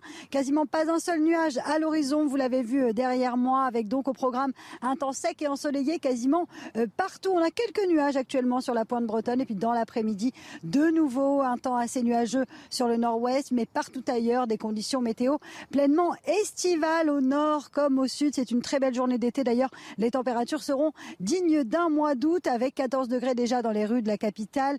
On aura en moyenne ce matin 15 à 16 degrés dans le sud-ouest ou encore 16 degrés pour la région niçoise et c'est vraiment dans l'après-midi que les températures euh, s'envolent sur la tour Eiffel. Au pied de la tour Eiffel, on va avoir 27 degrés cet après-midi. On aura en moyenne 30 degrés entre Toulouse, Clermont-Ferrand ou encore pour la région euh, de Bourgogne, en tout cas pour la Bourgogne 29 degrés à Besançon ou encore 30 degrés en allant euh, vers Nancy, Colmar ou encore Strasbourg. Températures qui vont s'envoler. Demain, on va un peu plus respirer avec le retour de températures un peu plus conformes au normal de saison, notamment entre la Bretagne et le Nord, avant le retour de la chaleur prévu à partir de ce week-end. Températures qui vont donc de nouveau euh, s'envoler ce week-end, mais également la semaine prochaine. On pourrait localement dépasser les 30 degrés à Paris, où il va faire donc très beau aujourd'hui. Vous l'avez vu sur les images, hein. le ciel est vraiment dégagé c'est une très très belle journée estivale qui vous attend. CNews, il est 6h58. Merci d'être avec nous. Merci d'avoir choisi CNews pour démarrer cette journée de mercredi 11 eh, mai. À la une ce matin. À la une ce matin, un drame. Un père de famille, médecin militaire de surcroît, toujours entre la vie et la mort, ce matin à Marseille. Il a été frappé à la gorge, à coups de couteau, par un homme, Mohamed El, 23 ans, connu des services de police pour stupéfiants, mais pas connu du renseignement. Nos informations, dès le début du journal, on retrouve souvent ce type de profil. À la marge, nous dira Marc Baudrier. A tout de suite, Marc. La sécheresse et nombre de céréaliers inquiets, 15 départements touchés. On va aller en Vendée. L'invité de 7 heures, c'est Noémie, Noémie Aliwa. Bonjour Noémie Aliwa, merci d'être avec nous. Vous êtes essayiste, auteur du livre Les uns contre les autres, Sarcelle, du vivre ensemble au vivre séparé. On sera avec vous dans, dans un instant. Et puis Florent Pagny nous donne de ses nouvelles. Il va bien, dit-il. Vous l'entendrez. Le choc à Marseille. Hier soir vers 18h, un père de famille d'une trentaine d'années a été gravement blessé par un individu qui l'a frappé à coups de couteau au cou. Ça s'est passé devant un collège catholique de la ville. Il est ce matin entre la vie et la mort. Les précisions sont signées Reda Emrabit. Les faits se sont produits ce mardi vers 18h devant le collège Sévigné à Marseille, un établissement privé du 13e arrondissement de la cité phocéenne un individu de 24 ans a asséné plusieurs coups de couteau à la gorge d'un parent d'élève assis sur un banc, parti récupérer ses enfants. Des passants ont immobilisé l'agresseur avant de le désarmer. Les forces de l'ordre n'ont pas pu intervenir. Il est déjà difficile, même si nous y arrivons, à sécuriser l'intérieur de l'établissement scolaire, l'établissement scolaire, effectivement, euh, en soi, les abords, c'est ce qui est portail, grillage et tout ça, mais l'extérieur, c'est ce qu'on appelle la voie publique. Donc il est effectivement du domaine public, il est impossible de sécuriser H24 euh, tous les tronçons de voie publique possibles et imaginables en France. Né en juin 1998, l'individu est inconnu des services de renseignement. Des témoins ont rapporté que le suspect était très agité et tenait des propos délirants appelant à Dieu et au diable. La victime est un médecin militaire. Il est pour l'heure hospitalisé dans un état grave. Marc Baudrier avec nous, directeur adjoint de la rédaction de Boulevard Voltaire. On retrouve souvent ce type de profil à la marge où le motif de radicalisation religieuse est, suspecté avant d'être écarté. Hein. Oui, il y a plusieurs éléments qu'on retrouve régulièrement. D'abord, euh, ce sont des immigrés ou issus de l'immigration euh, qui ont plus de liens euh, familiaux, sociaux, professionnels, voire culturels. donc, ce sont des personnalités en rupture. Ce sont souvent aussi des personnalités déséquilibrées, on le voit là, et sous emprise de stupéfiants, ce qu'on retrouve extrêmement souvent. Ça, évidemment, ça n'améliore pas les choses. Et puis, il y a un lien avec l'islam. Hein, moi, je remarque quand même qu'on ne trouve pas ce type d'actes et de profils euh, avec des liens avec la religion euh, chrétienne ou euh, avec des bouddhistes, par exemple. La question, c'est combien il y a de personnalités déséquilibrées de ce type dans la nature qui sont capables de basculer. la personnalité, en, l'occurrence, a reçu 30 coups de couteau, la victime, devant ses enfants. Je veux dire, c'est absolument ahurissant. Merci Marc. Marine Le Pen veut barrer la route à Emmanuel Macron en vue des prochaines élections législatives, Simon. Oui, la candidate du Rassemblement national était l'invitée du 20h de TF1 hier soir. Elle considère qu'Emmanuel Macron obtiendrait une majorité aux législatives au mois de juin prochain. Marine Le Pen estime que la politique du président va beaucoup nuire aux Français et elle ne veut surtout pas qu'Emmanuel Macron fasse ce qu'il veut. Je vous propose de l'écouter. Euh, je ne lui laisse pas de chance parce que je le connais Emmanuel Macron et que euh, je pense que lorsqu'on a vécu cinq ans d'Emmanuel Macron, on sait que les cinq prochaines années seront encore pires. D'ailleurs, Madame Touraine l'a dit, hein, euh, elle lui a dit le jour de l'investiture, maintenant tu as les mains libres, tu vas pouvoir faire ce que tu veux. Eh bien, le rôle d'une opposition ferme, efficace, convaincue, c'est d'éviter au président de la République précisément de faire ce qu'il veut, car ce qu'il veut va beaucoup nuire aux Français, pas seulement aux classes populaires, mais également à ces classes moyennes, à l'ensemble de cette France qui travaille. Éric Dupont-Moretti va-t-il être jugé devant la Cour de justice de la République? Un procès a été requis hier contre le ministre de la Justice, Éric Dupont-Moretti, qui avait été mis en examen en juillet 2021 pour prise illégale d'intérêt. Il est soupçonné d'avoir profité de ses fonctions de ministre pour régler ses comptes avec d'anciens magistrats. Les précisions sont signées Sophia Dolé. Éric Dupont-Moretti sous la menace d'un procès. C'est ce que requiert le ministère public de la Cour de justice de la République, seule juridiction habilitée à poursuivre et juger les ministres pour des infractions commises dans l'exercice de leurs fonctions. Depuis le 16 juillet dernier, Éric Dupont-Moretti est mis en examen pour prise illégale d'intérêt après que des plaintes ont été déposées par des syndicats de magistrats et l'association Anticorps. Pour faire très simple, c'est une forme d'abus de pouvoir, c'est-à-dire que quand euh, vous êtes au pouvoir et en exercice, vous utilisez vos fonctions pour favoriser ou pour ne pas favoriser mmh. euh, des, personnes que vous connaissez, ou au contraire, et c'était le cas aussi, euh, vous utilisez vos fonctions pour peut-être aussi régler des comptes, etc. Concrètement, le ministre est soupçonné d'avoir profité de ses fonctions pour ordonner des enquêtes administratives sur quatre magistrats avec lesquels il avait eu des différends lorsqu'il était avocat. De son côté, Éric Dupont-Moretti a toujours martelé avoir simplement suivi les recommandations de son administration. Ses avocats disent s'étonner de cette communication précipitée alors que des demandes d'actes n'ont pas encore été audiencées.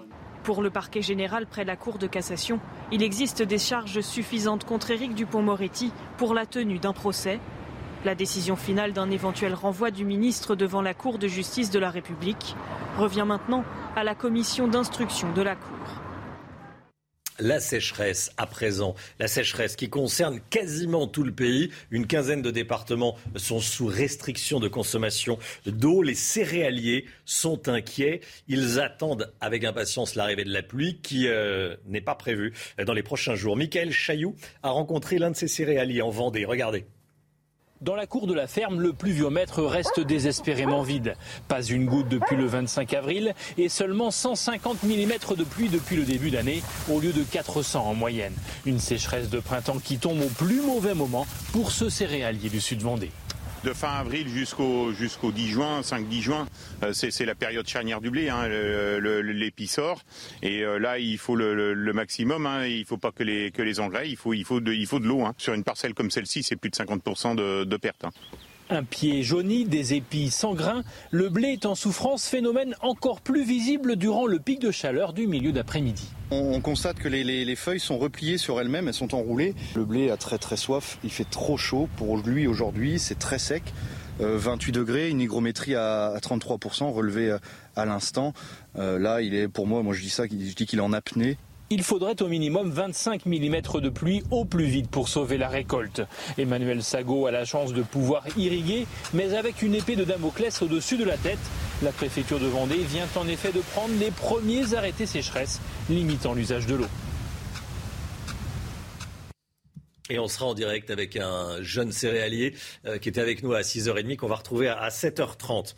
La guerre en Ukraine, à présent, la guerre en Ukraine qui pourrait durer. C'est en tout cas ce qu'a dit la directrice du renseignement euh, américain, qui a également déclaré que Vladimir Poutine voulait étendre la guerre euh, du Donbass, donc cette désormais tristement célèbre région du sud de l'Ukraine, jusqu'à la Transnistrie. Vous le voyez sur cette carte. Général Clermont, comment les Alliés pourraient réagir si Vladimir Poutine prenait la Transnistrie? D'abord, il, est, euh, Avril Haid, c'est une femme très importante, c'est la, directrice du renseignement, elle chapeaute les 17 services de renseignement américains et elle est rattachée directement au président Biden. Donc tous les jours, elle a un briefing avec Biden, ça c'est important. Donc quand elle parle, il faut écouter ce qu'elle dit. Donc effectivement, elle dit que la guerre va durer. Donc la guerre va durer parce qu'en fait, elle a commencé depuis trois semaines, la nouvelle offensive, et que de toute façon, il n'y a pas grand-chose pour arrêter la guerre, euh, puisque les, le, conflit, les, les, objectifs de Poutine, euh, pour l'instant, on ne les connaît pas, mais c'est au-delà du Donbass. Alors qu'est-ce qu'on peut faire si la guerre dure? D'abord, il va falloir s'organiser pour qu'elle dure, c'est-à-dire se préparer à subir euh, des, contraintes économiques, des sanctions économiques et des contre-sanctions économiques. Donc ça, c'est la question de la résilience des alliés, de la France et des citoyens français. Ensuite, on va poursuivre l'aide militaire, humanitaire et financière à l'Ukraine. Donc les livraisons d'armement vont se poursuivre. On va continuer à les aider à se défendre. Et enfin, euh, troisième point, la question des négociations est importante. Il y a beaucoup de négociations qui se passent. Hein. Euh, c'est un iceberg des négociations. Il y a la pointe euh, émergée qu'on ne voit pas. Il y a tout ce qui se passe en ce moment, que ce soit entre les Alliés ou avec les Russes. Donc, qu'est-ce qui peut se passer Effectivement, c'est que le conflit, dans la stratégie de Poutine, on voit bien que Odessa l'intéresse. L'accès à la mer Noire l'intéresse. C'est la partie la plus stratégique de l'Ukraine. C'est celle qui va donner lieu à des combats importants. Et évidemment, si on va vers Odessa et vers l'Ukraine, on va vers la Transnistrie. Je rappelle qu'il n'y a pas de ligne rouge. Les, Occidentaux n'ont fixé aucune ligne rouge, une petite ligne rouge ambiguë si jamais Poutine utilisait, les Russes utilisaient des armes chimiques. Donc euh, le, fait que le conflit déborde vers Odessa à la Transnistrie, ça ne change rien en réalité à la réalité de cette guerre. Merci beaucoup, mon général. 7h08, Florent Pagny va mieux. Il a donné de ses nouvelles hier soir sur Instagram. Regardez, écoutez, il dit que le protocole de chimiothérapie a plutôt bien fonctionné. Je peux vous dire que je vais très bien. Alors oui, j'ai un peu changé de look, euh, un peu obligatoirement, puisque c'est le traitement qui veut ça, mais ça va, je vais m'y faire et ça va passer. Euh, le protocole a plutôt bien marché, puisque dès les deux premières chimio, immunothérapie, euh, ma tumeur qui était grosse comme un kiwi s'est transformée en une noisette. Donc euh, tout de suite derrière, on a envoyé du lourd avec la radiothérapie et les chimios plus intensives. Quand tout ça sera un peu résorbé, on pourra savoir un peu plus les résultats, mais on a très confiance. Voilà, bon courage à, lui. C'est impressionnant parce qu'il a forcément changé euh, physiquement. Euh, il est courageux. Euh, voilà, il dit que ça, ça va dans le bon sens. bon courage à lui et à tous ceux qui connaissent la chimiothérapie et, les, et, les radios. et la radiothérapie, les rayons.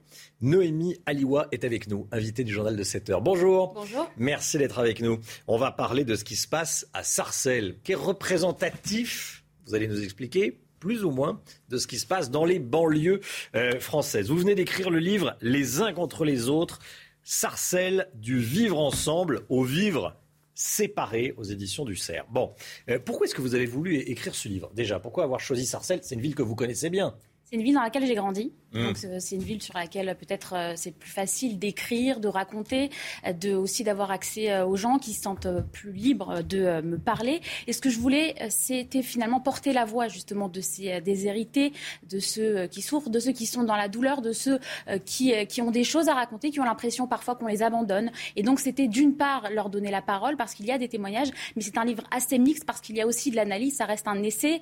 Et il s'agissait aussi d'essayer de comprendre sur une échelle locale comment ce, fameux idéal républicain c'est un petit peu euh, euh, a été éclaté. Comment est-ce qu'on en est arrivé mmh. à la situation dans laquelle on est aujourd'hui? On parle souvent, enfin il y a le livre de Jérôme Fourquet qui parle de, l'archipel français et on, explique que finalement la France s'est communautarisée et toutes ces questions-là du vivre ensemble, du multiculturalisme, eh bien euh, parfois elles sont un petit peu théoriques, elles sont un petit peu de l'ordre du registre des idées et là il s'agissait de regarder ça à échelle locale dans une ville avec des gens. Et, Parce que le euh, vivre ensemble, il, a vraiment existé.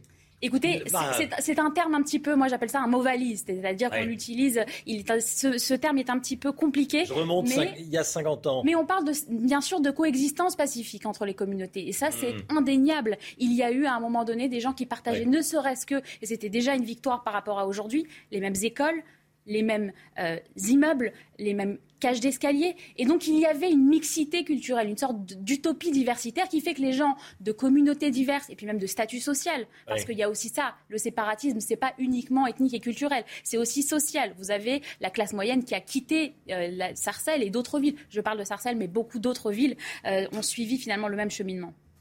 Euh, vous avez écrit, donc, quand euh, la ville de Sarcelles s'est créée, en fait, parce qu'elle s'est créée sur des champs, hein, euh, on a créé des, immeubles dans les, dans les années 60, toutes les communautés, à l'époque, avaient une bonne raison d'en vouloir à la France. Oui, parce que c'était que des communautés immigrées assez rapidement finalement. Euh, ça a été euh, des déracinés qui venaient des quatre coins du monde et qui se sont retrouvés euh, là à essayer de créer une nouvelle société dans, un, dans des bâtiments tout neufs puisque ils ont été construits ces bâtiments, ces fameuses, ces fameuses villes nouvelles ont été construites dans, juste après la crise du logement par, et assez rapidement. Donc tous ces immigrés se sont retrouvés là et ce qu'ils avaient en commun, c'est d'une part plus assez rapidement finalement un statut social inférieur, la pauvreté mais aussi le fait d'être des immigrés. Tout le monde venait de quelque part, tout le monde avait des raisons euh, d'en vouloir euh, à la France. Mais après, bien sûr, il y a. Mais quand, on, quand on arrive en France, on, peut avoir plutôt de l'espoir, on peut se dire euh, merci. Je suis d'accord avec vous. Et puis, il n'y a rien d'intangible. Mm. Après, chacun, évidemment, fait ses propres choix. Moi, personnellement, j'aime ce pays. Je trouve qu'il a été extraordinaire à bien, à bien des égards vis-à-vis d'un certain nombre de communautés. Euh, mais c'est vrai que euh, parfois, eh bien, euh, les, immigrés ont, des raisons d'en vouloir à la France. Quand est-ce que la bascule s'est faite? Quand est-ce que comme vous dites, le bon, le vivre ensemble, même si c'est vrai que c'est un mot valise, un mot tiroir, bon, a disparu? C'est compliqué. Je ne sais pas s'il y a eu une date bascule il me semble que ça s'est fait assez lentement, ou en tout cas assez rapidement, mais disons sur, euh, sur euh, il n'y a pas eu un seul élément, il y a eu différents éléments. Il y a bien sûr, le, je, parle de euh, la pauvreté, la mmh. concentration de l'immigration. il y a eu aussi des événements, en ce qui concerne la communauté juive, il y a eu des, des moments assez, assez graves d'antisémitisme de, qui ont fait qu'une partie de cette communauté qui a été extrêmement faste, eh bien, a quitté, la, a quitté cette ville-là qui avait été une ville refuge, y compris pour eux, après la décolonisation. Euh, alors justement, on a interrogé des membres de la communauté juive de, Sarcelles. Comme je vous recevais ce matin, on a envoyé une équipe euh, à, Sarcelles. Alors, c'est pas pas pas un sondage, les personnes qu'on a rencontrées qui disent bon ça se passe bien. Oui parce qu'en en fait euh, ceux qui ceux qui continuent d'y vivre, il y a deux y a deux y a deux, il y a deux façons de, vivre encore à Sarcelles en tant que juif. D'une part, vous vivez dans une sorte de bunker avec des, des, militaires de l'opération Sentinelle qui font le tour de la ville pour vérifier que la sécurité fonctionne, pour vérifier qu'il n'y a pas d'agression. Vous avez une, euh, une, synagogue, une grande synagogue et des écoles qui sont complètement bunkérisées avec des, euh, des caméras de surveillance. Mais dans ce petit milieu-là, dans ce, ce, tout petit carré-là de la ville, il est possible d'être juif parce que vous êtes ultra protégé, parce que vous pouvez vivre aussi un judaïsme orthodoxe. C'est un judaïsme qui est assez pratiquant, assez traditionnel et donc qui peut vivre dans cette enclave comme, il, comme bon lui semble. Donc il y a ceux qui sont encore heureux, mais malgré tout, et, ce sont souvent des personnes âgées. Il y a aussi beaucoup de personnes très malheureuses qui n'ont pas les moyens de fuir et qui vous peut-être qui vous le diront pas comme ça parce qu'il y a bien sûr une, une, fierté et, et, c'est des choses qui sont difficiles à dire. Et c'est des témoignages que j'ai eu peut-être parfois du mal à obtenir. Mais euh, je peux vous assurer, euh, ça je peux vous en, être absolument certaine, que pas tout le monde n'est heureux euh, en tant que juif et, en tant que non-juif d'ailleurs. Enfin, peu importe. Ça arrive comment la communautarisation? Alors c'est un grand mot, mais qu'est-ce que c'est très concrètement? Ça veut dire que chaque nationalité a son immeuble. Comment ça se passe et qui l'organise?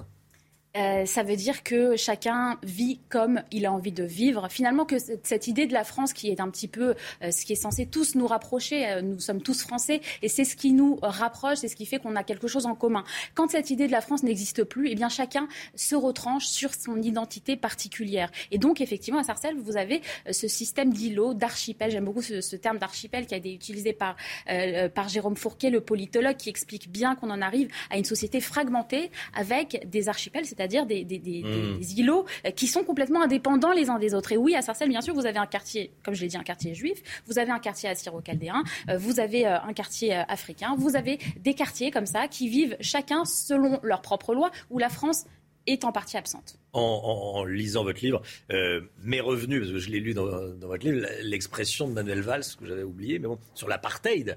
Euh, c'est ce que vous constatez à, à, à Sarcelles aujourd'hui? Absolument. L'apartheid, euh, ça, ça, ça, ça rappelle ce qui se passait en, Afrique du Sud. où on séparait les gens en fonction de leur couleur. Hein, noir d'un côté, blanc de l'autre.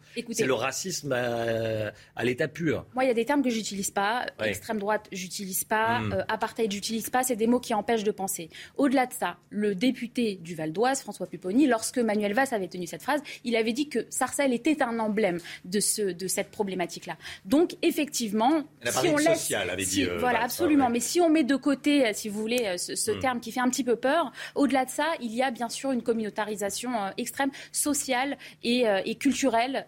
absolument, Sarcelles en est un exemple. Merci beaucoup, Noémie Aliwa, d'être venue nous voir ce matin sur le plateau de la, de la matinale, auteur du livre Les uns contre les autres Sarcelle du vivre ensemble au vivre séparé. Merci beaucoup. Très bonne journée à vous. 7h17, le point info, Simon Guillain.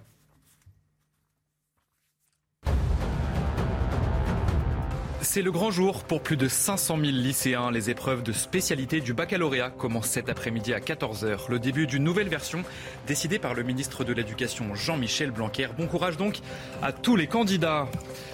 Shiren Abou Akleh, une des journalistes les plus connues de la chaîne Al Jazeera, a été tuée ce matin par l'armée israélienne. Elle couvrait des affrontements dans le secteur de Jénine en Cisjordanie occupée. Jénine est le bastion des armées palestiniennes dans le nord de la Cisjordanie occupée. Aux États-Unis, deux maisons de plage sont tombées dans les vagues le long de la Caroline du Nord, sans faire de victimes, puisque ces deux maisons étaient inoccupées. C'est la troisième fois que ce genre d'incident se produit cette année dans la région. L'écho tout de suite, on va parler du Bitcoin, le cours du Bitcoin et de certaines crypto-monnaies qui chutent, qui tombent, qui baissent. C'est avec Eric Maten. Le Bitcoin et les autres monnaies numériques sont en chute libre. La crise accélère la défiance pour les crypto-monnaies. Eric de Ritmaten, vous avez regardé les cours Oui, alors c'est une, sacrée déconvenue. Parlons du Bitcoin le plus connu. Euh, vous regardez les cours en novembre dernier. 66 000 dollars pour un Bitcoin. Hier soir, 30 000 dollars divisé par deux. C'est pas compliqué, ça a un petit peu remonté dans la nuit, mais enfin on est quand même dans cette division par deux. Alors pourquoi cette défiance? Eh bien d'abord tout ce qui touche les crypto-monnaies, l'univers euh, du, digital pour la monnaie, eh bien est affecté. Premièrement, les plateformes d'achat comme la plateforme Coinbase, là c'est dramatique, 60% de chute depuis le 1er janvier. Deuxièmement, les sociétés qui détiennent des bitcoins pour la, la trésorerie par exemple, elles aussi sont affectées, elles chutent en bourse. Troisièmement, les créateurs de logiciels, ceux qui ont mis en place l'univers bitcoin, on appelle ça le minage. Vous savez, ça consomme beaucoup d'électricité. Là aussi, c'est en chute libre. Alors, pourquoi? Eh bien, parce que tout simplement, le Bitcoin est un peu entré dans le rang. Il faut bien voir qu'il est aussi vulnérable que des actions cotées à Wall Street. D'ailleurs, il a rejoint un petit peu euh, le système financier international, ce Bitcoin.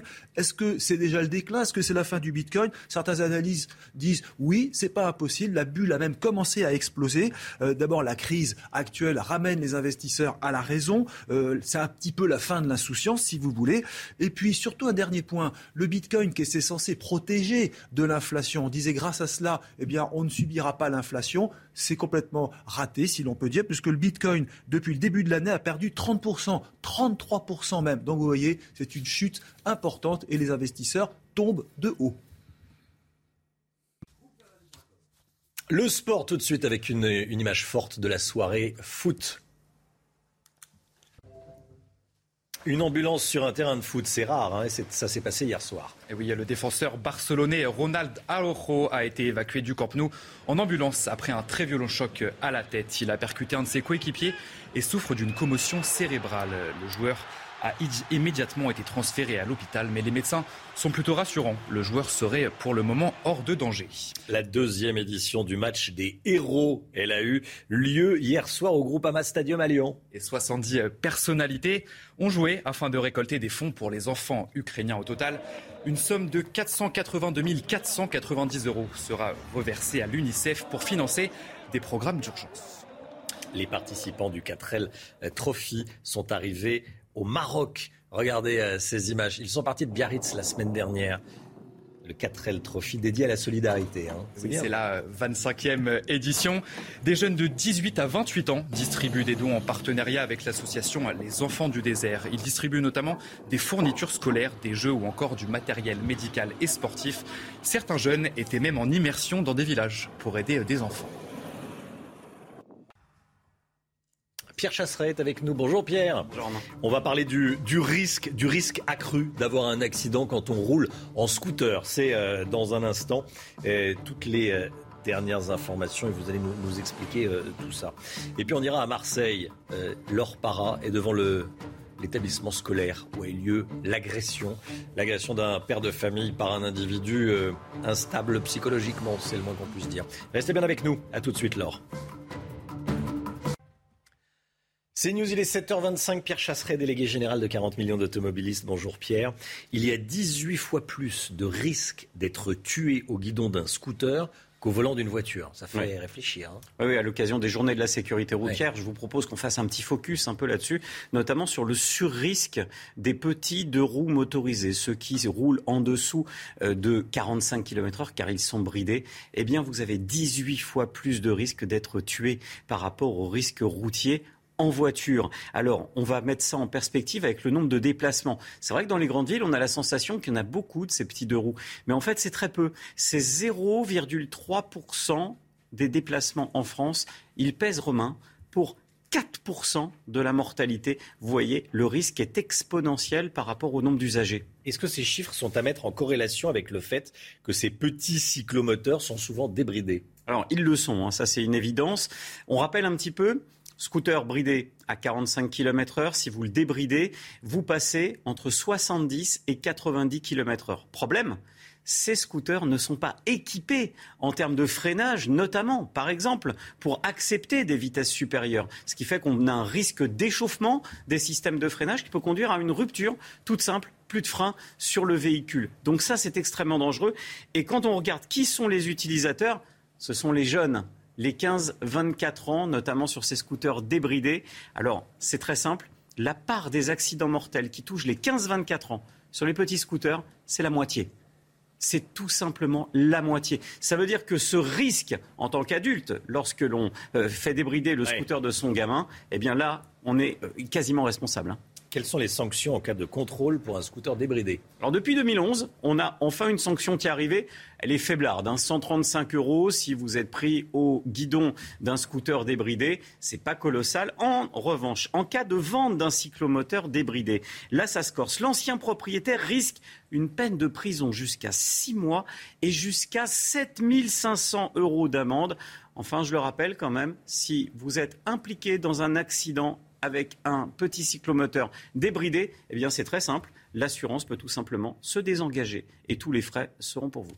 Pierre Chasseret, merci Pierre. 7h27, la météo, le temps, Alexandra Blanc. 7h28, la météo avec vous, Alexandra Blanc.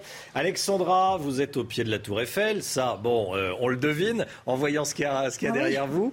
Euh, il va faire beau et chaud aujourd'hui. Hein Oui, regardez Romain, d'ailleurs le ciel est parfaitement dégagé euh, au pied de la tour Eiffel avec d'excellentes conditions euh, prévues aujourd'hui. Regardez, pas un seul nuage à l'horizon et en moyenne 27 degrés prévus dans les rues de la capitale cet après-midi. Température donc estivale une nouvelle fois pour le bassin parisien avec la vague de chaleur qui donc se poursuit. Au programme, nos côtés ciel, un ciel parfaitement dégagé quasiment partout. On retrouve seulement quelques nuages en Bretagne et puis dans l'après-midi, eh bien, même euh, type de temps avec des conditions météo très agréables. Il fait très beau, le ciel elle est parfaitement dégagée grâce à qui? Eh bien, grâce à l'anticyclone des Açores positionné euh, sur la France. Côté température, c'est déjà très doux. On enregistre en moyenne 16 euh, degrés pour le bassin parisien actuellement, 14 degrés en moyenne dans le sud-ouest ou encore 16 degrés pour la région niçoise. Et dans l'après-midi, ça va vraiment chauffer avec la vague de chaleur qui donc se poursuit. Température digne d'un mois d'août. On est en moyenne 8 à 10 degrés au-dessus des normales de saison. Il fera très chaud. 27 à Paris, 30 degrés à Toulouse, 30 degrés également à Clermont-Ferrand ou encore 29 degrés entre Nancy, Strasbourg ou encore euh, Colmar. Ces températures estivales qui vont donc perdurer aujourd'hui. La suite du programme, demain, petite accalmie avec des températures qui vont un petit peu baisser, notamment euh, sur les régions du nord, avant le retour de la chaleur prévu ce week-end, mais également la semaine prochaine. C'est News, il est 7h29. Bienvenue à tous. Merci d'être avec nous. Merci d'avoir choisi CNews pour démarrer cette journée de mercredi. 11 mai, à la une, le procès du trafic de drogue de la cité Michelet à Saint-Ouen, près de Paris. Chiffre d'affaires mensuel 1 400 000 euros. On est allé dans la cité où les dealers avaient élu domicile. Un chef cuisinier, homme jacké au Chênay près de Versailles. Il s'agit de Simonet Zanoni. On va vous raconter ce qu'il s'est passé. La sécheresse. La sécheresse et nombre de céréaliers inquiets. 15 départements touchés. On va aller en Vendée et on sera en direct avec un céréalier du Loiret. Éric Dupont-Moretti peut-il rester au gouvernement? La justice réclame un procès contre le garde des Sceaux soupçonné d'avoir profité de ses fonctions pour régler ses comptes. Marc Baudrier est avec nous. A tout de suite, Marc. Alors que s'ouvre le procès d'une trentaine de trafiquants de la cité Michelet euh, de Saint-Ouen, nous nous sommes rendus au 86 avenue Michelet, cette adresse où les dealers ont installé un véritable marché de la drogue aux grandes dames des griverins. Leur chiffre d'affaires mensuel était colossal, je vous le disais dans les titres, 1 400 000 euros. Le trafic a été démantelé il y a un an, les habitants revivent, mais par peur des représailles, préfèrent rester anonymes. Reportage CNews signé Régine Delfour et Charles Baget. Regardez. Le client est roi. Une phrase simple mais explicite pour les locataires. Au 86 avenue Michelet à Saint-Ouen, l'entrée de l'immeuble a longtemps été un des grands points de deal en Ile-de-France. Les boîtes aux lettres éventrées servaient d'échange.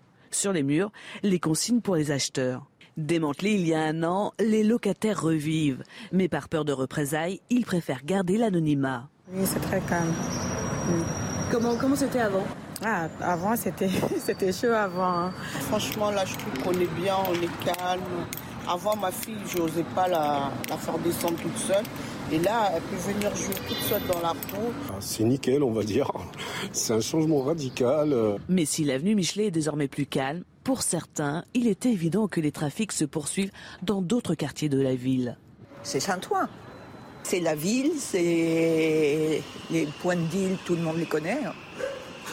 Euh, alors effectivement, ils sont plus là, bah, ils doivent être ailleurs. Les dealers se sont juste déplacés de quelques rues. La drogue circule toujours à Saint-Ouen, aux grandes dames des autres riverains le choc à Marseille, encore ce matin bien sûr, et la tristesse. Hier soir, vers 18h, un père de famille d'une trentaine d'années a été gravement blessé par un individu qui l'a frappé à coups de couteau au cou. Ça s'est passé devant un collège catholique de la ville. la victime est ce matin encore entre la vie et la mort. Laure Para, en direct de, Marseille, devant le collège. Bonjour Laure. Euh, vous êtes devant le collège où s'est passé ce drame?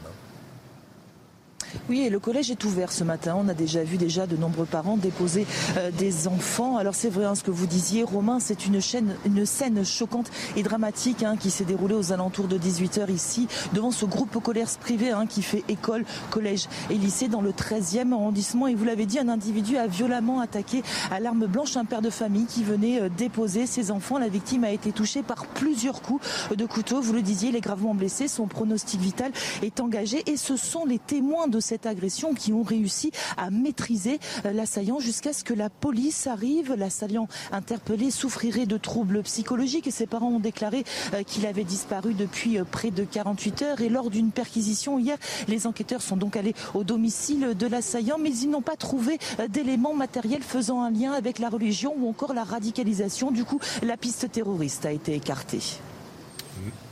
Merci beaucoup Laure. Laure Para en direct de Marseille. Le chef étoilé Simonet Zanoni, victime d'un braquage à son domicile au Chênay, près de Versailles.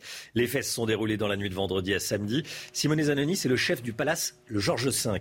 Euh, lui et son épouse expliquent avoir été agressés par quatre individus qui les ont forcés à entrer chez eux. Les agresseurs sont ensuite repartis avec plusieurs montres de luxe. Que s'est-il passé exactement? Reda Rabbit, Léo Millancourt. Les faits se sont déroulés dans la nuit de vendredi à samedi à Chéné-Rocancourt, dans les Yvelines.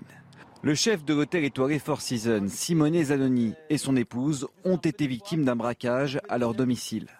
Les cambrioleurs ont profité de l'arrivée du chef italien tard dans la soirée pour pénétrer chez lui. Simone Zanoni a été frappé à la tête avec une arme de poing. Sa femme a tenté de lâcher leur chien sur les braqueurs, mais l'animal a été maîtrisé. Les quatre malfaiteurs sont ensuite repartis avec des montres de luxe ainsi que le Porsche Cayenne du couple. 45 minutes plus tard, le véhicule a été interpellé. À l'intérieur, un homme âgé de 17 ans ainsi que l'ensemble du butin. Le suspect a été mis en examen et présenté au tribunal judiciaire de Versailles ce dimanche. C'est le grand jour pour euh, plus de 500 000 lycéens. Les épreuves de spécialité du baccalauréat commencent cet après-midi à 14h. C'est le début euh, d'une nouvelle version du baccalauréat qui a été décidée par le ministre de l'Éducation Jean-Michel Blanquer. Toutes les précisions avec Vincent Fandez. Terminée la semaine d'épreuves écrites, le calendrier est désormais allégé. Les filières S, ES et L ont disparu, laissant place à 13 spécialités dans lesquels les élèves doivent piocher. Et justement, ils commencent aujourd'hui et demain avec deux de ces matières qui comptent en tout pour 32% de la note finale. Le reste est partagé entre le contrôle continu, 40%, le grand oral, l'épreuve de philosophie et les deux épreuves de français passées en première. Autre nouveauté cette année, elle est pour les professeurs. Ils n'auront pas physiquement accès aux copies. La correction se fera uniquement numériquement. Les résultats, eux, tomberont le 5 juillet prochain. Voilà, bon courage si vous passez le bac à partir d'aujourd'hui, évidemment. Euh, les températures estivales, ça inquiète énormément le monde de l'agriculture et notamment les céréaliers inquiets de, la, de cette sécheresse. Ils attendent avec impatience la pluie, mais on la voit pas arriver, pour tout vous dire, pour le moment en tout cas. On est en direct avec Basile Faucheux. Bonjour, rebonjour Basile Faucheux. Vous étiez déjà en direct avec nous à, à 6h30. Céréalier, vice-président des jeunes agriculteurs. J'aimerais déjà euh, que vous nous montriez l'état de votre terrain. On parle beaucoup de la sécheresse. Donc, à quoi ressemble votre terre? Alors aujourd'hui, dans cette, dans cette parcelle, on est, euh, on est sur de la terre. Vous voyez, cette terre a été arrosée il y a euh, trois jours. Et, vous voyez comment c'est déjà sec.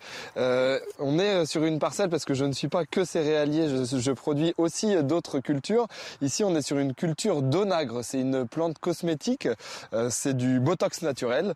Et, et, on peut voir quelques, quelques problèmes suite à la, à la sécheresse où, où bah, les mauvaises herbes ont pris énormément de place dans cette parcelle les mauvaises herbes ont pris effectivement énormément de place dans cette parcelle. Il y a, des solutions ou pas? Comment vous allez vous organiser? Parce que ça risque de durer et de se reproduire d'année en année.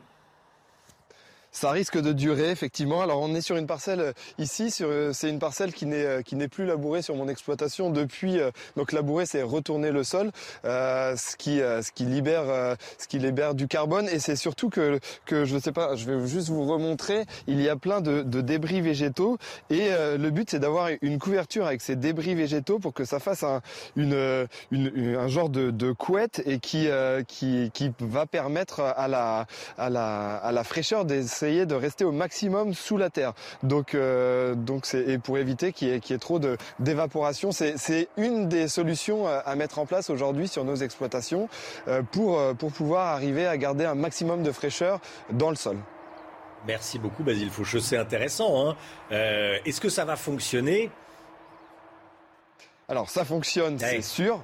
Euh, le problème, c'est aujourd'hui, typiquement sur une parcelle comme celle-là, euh, on a des problèmes de désherbage euh, pour pour pouvoir garder cette pour pouvoir garder cette fraîcheur. Et on a aussi le souci du du glyphosate. Que, clairement, on, on, pourra en reparler, mais c'est c'est un des moyens qui est obligatoire d'utiliser dans cette dans cette technique pour pouvoir garder la, le, pour avoir le moins de stress hydrique. Donc vous voyez, en agriculture, il y a un problème amène, enfin une solution amène quatre ou cinq problèmes différents qu'il faut gérer. Euh, on travaille avec du vivant et c'est ça le plus compliqué. Merci beaucoup Basile Faucheux. Ce que je vous propose, c'est de vous retrouver à 8h30. Merci beaucoup d'être en direct avec nous ce matin pour nous expliquer euh, l'aspect concret hein, de, cette, euh, de, cette, de cette sécheresse. La polémique autour du burkiné dans les piscines de Grenoble, on vous en parlait déjà en début de semaine. L'autorisation du port de ce maillot de bain islamique dans les piscines municipales pourrait être votée en conseil municipal le 16 mai prochain, c'est-à-dire lundi prochain, hein, pour être très clair. Qu'est-ce que vous en pensez? Est-ce que ça vous choque? On vous a posé la question, c'est votre avis, écoutez. Ça me choque absolument pas parce que, bah, en fait, tout simplement, je suis assez pour que les gens se sentent libres, en fait, de porter ce qu'ils ont envie de porter, de faire ce qu'ils ont envie de faire. Euh, oui, ça me, ça me choque, ne serait-ce que pour une question d'hygiène. Après, le côté culturel, ouais, ça un petit, un petit choc aussi. Moi, elle leur absolument pas choqué non plus, parce que je pense que la France est un pays de droit et de liberté. Alors, je suis doublement choqué. Les signes ostentatoires d'une religion sont à éviter dans la mesure où ils sont mis en avant que pour provoquer les autres communautés. La guerre en Ukraine va durer, selon la, directrice du renseignement euh, américain, Avril Haines. Elle déclare que Vladimir Poutine veut étendre la guerre jusqu'à la Transnistrie, région de Moldavie qui a fait sécession en 1990. Elle estime également que la Russie utilisera l'arme nucléaire uniquement en cas de danger pour son existence. Général Clermont, euh, elle est la chef du renseignement américain. Hein. Elle dit, elle fait cette déclaration au sujet de l'utilisation de, l'arme nucléaire. Comment est-ce que vous traduisez cela, vous? Vous avez dit, c'est une personne importante. Elle, mm. elle, coordonne l'action des 17 services de renseignement. Elle travaille directement pour le président Biden, avec qui elle euh, discute régulièrement. Donc, quand elle parle devant une commission du Sénat, c'est important. Elle a abordé ce sujet en, commençant par rappeler que le but c'était d'aider l'Ukraine, mais d'éviter une troisième guerre mondiale et d'éviter une escalade nucléaire. Donc son analyse, c'est que pour l'instant, elle a confirmé que, vu des services de renseignement américains, il n'y a pas de menace nucléaire russe ni de signe de menace, nucléaire russe. C'est important. Néanmoins, elle a euh, évoqué trois cas dans lesquels euh, les Russes pourraient faire l'usage de l'arme nucléaire. Un cas qui est assez classique, hein, c'est si euh, l'existence de la Russie est mise en cause, et la dissuasion est faite pour ça, y compris en France, donc c'est le cas traditionnel en quelque sorte. Un deuxième cas, c'est si l'OTAN intervenait ou voulait intervenir, ce qui est totalement improbable pas plus l'OTAN que les Russes à ce qu'il y ait une guerre entre l'OTAN et la Russie. Donc ça, on peut l'écarter a priori, cette euh, deuxième solution. par contre, une solution 3 et 4 qui est un peu plus inquiétante, parce que c'est celle-là, en fait, euh, qui est la plus risquée. La première, c'est si jamais il y avait un changement de régime, mmh. euh, donc Poutine était désavoué à, cause de, à cause de cette guerre, et en particulier s'il perdait la guerre. Donc dans ces deux cas, effectivement, on peut s'interroger sur les réactions de Poutine. Euh, elle a quand même ajouté qu'il y avait d'autres moyens pour escalader avant de passer au nucléaire. Enfin, je rappelle à tous ceux qui nous écoutent qu'en France, nous avons une dissuasion nucléaire qui a fonctionné, qui fonctionne et qui fonctionnera. Elle fonctionne d'autant plus qu'elle est totalement indépendante euh, des États-Unis, ce qui est assez rare en Europe.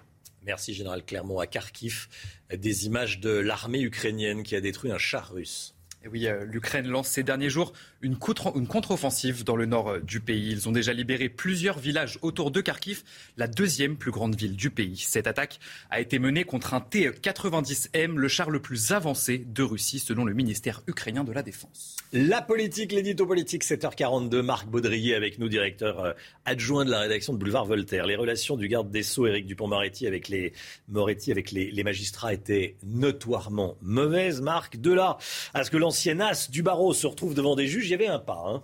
Oui, un pas qui a été franchi mm. hier, euh, Romain, le ministère public de la Cour de justice de la République, la fameuse CJR, demande le renvoi de Dupont-Moretti. Il est mis en examen pour prise illégale d'intérêt. L'ancien avocat pénaliste est soupçonné d'avoir profité de sa fonction de garde des Sceaux pour régler ses comptes avec trois magistrats. Alors que s'est-il passé? Eh bien, ces trois magistrats euh, avaient ordonné qu'on épluche les factures téléphoniques, les fameuses fadettes de celui qui était encore l'un des avocats avocats les plus célèbres de France. Dupont-Moretti n'avait pas aimé, mais alors pas du tout. Et c'est ce que soupçonne la CJR, au point qu'en septembre 2020, il a ordonné contre ces trois juges une enquête administrative. Le euh, ministre a-t-il voulu se venger?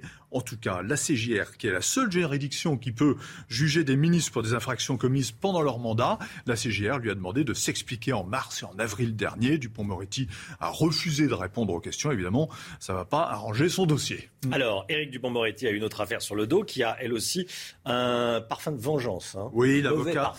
Oui, l'avocat a aussi diligenté des poursuites administratives contre un ancien juge d'instruction qui avait eu le culot de mettre en examen l'un de ses clients. Dupont-Moretti avait tensé les méthodes de cow-boy de ce juge. Bref, il ne s'est pas fait que des amis. Vous voyez, eh attention, le ministre n'est pas formellement mis en cause. Hein. La commission d'instruction de la CJR décidera ou non de le renvoyer devant la Cour, mais cette CJR ne se lance pas euh, contre un garde des Sceaux pour faire la maline. Les magistrats ont des biscuits. Dupont-Moretti s'attendait à traiter de droit au ministère de la Justice, mais vous voyez, peut-être pas mmh. comme ça. Mmh. Sur le plan politique, l'enjeu de cette procédure dépasse la personne du garde des Sceaux. Hein. Oui, à son arrivée au gouvernement, à l'été 2020, la presse avait largement salué un coup de maître d'Emmanuel Macron.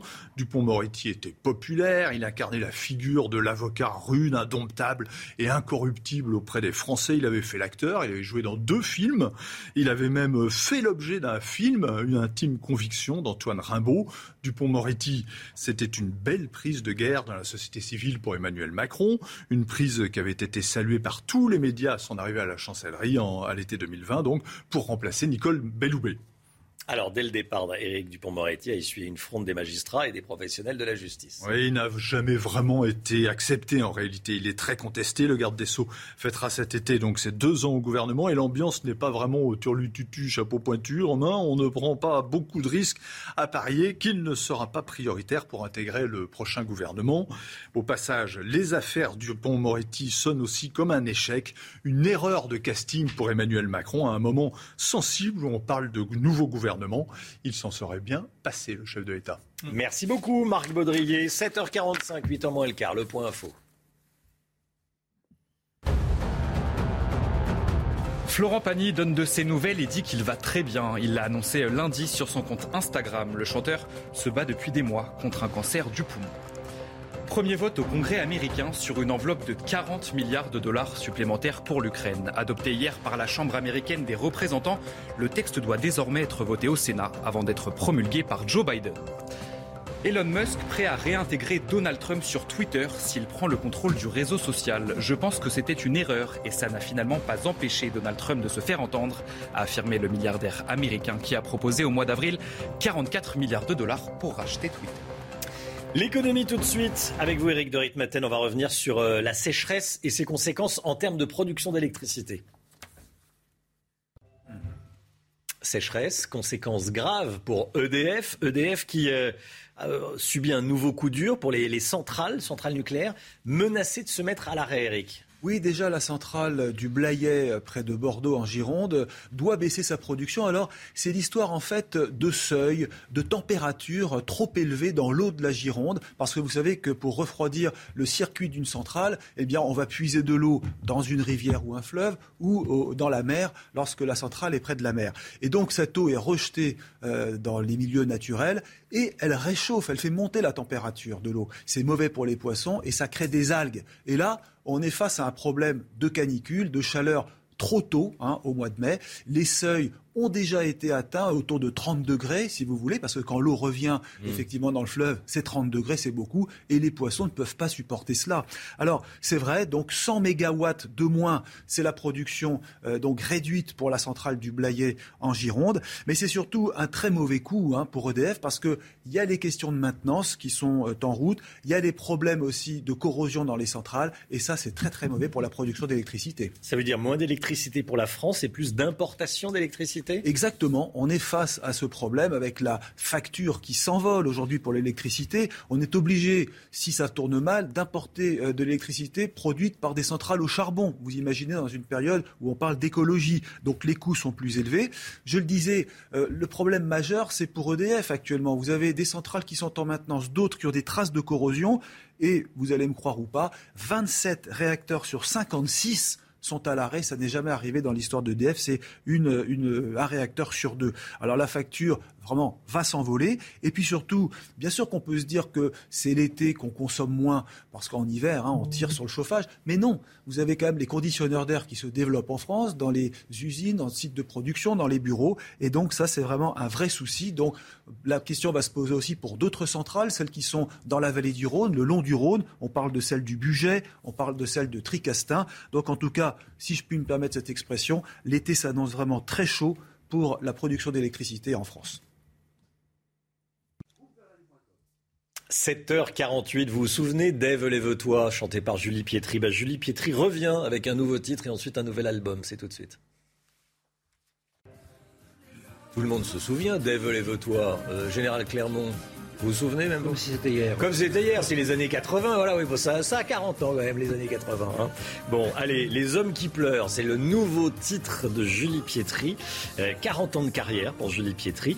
Elle appelle à la sensibilité masculine. Voilà son, nouveau, son nouvel album, son prochain album. Sortira début juin et ça s'appellera Origami. Allez, on écoute ce dernier titre.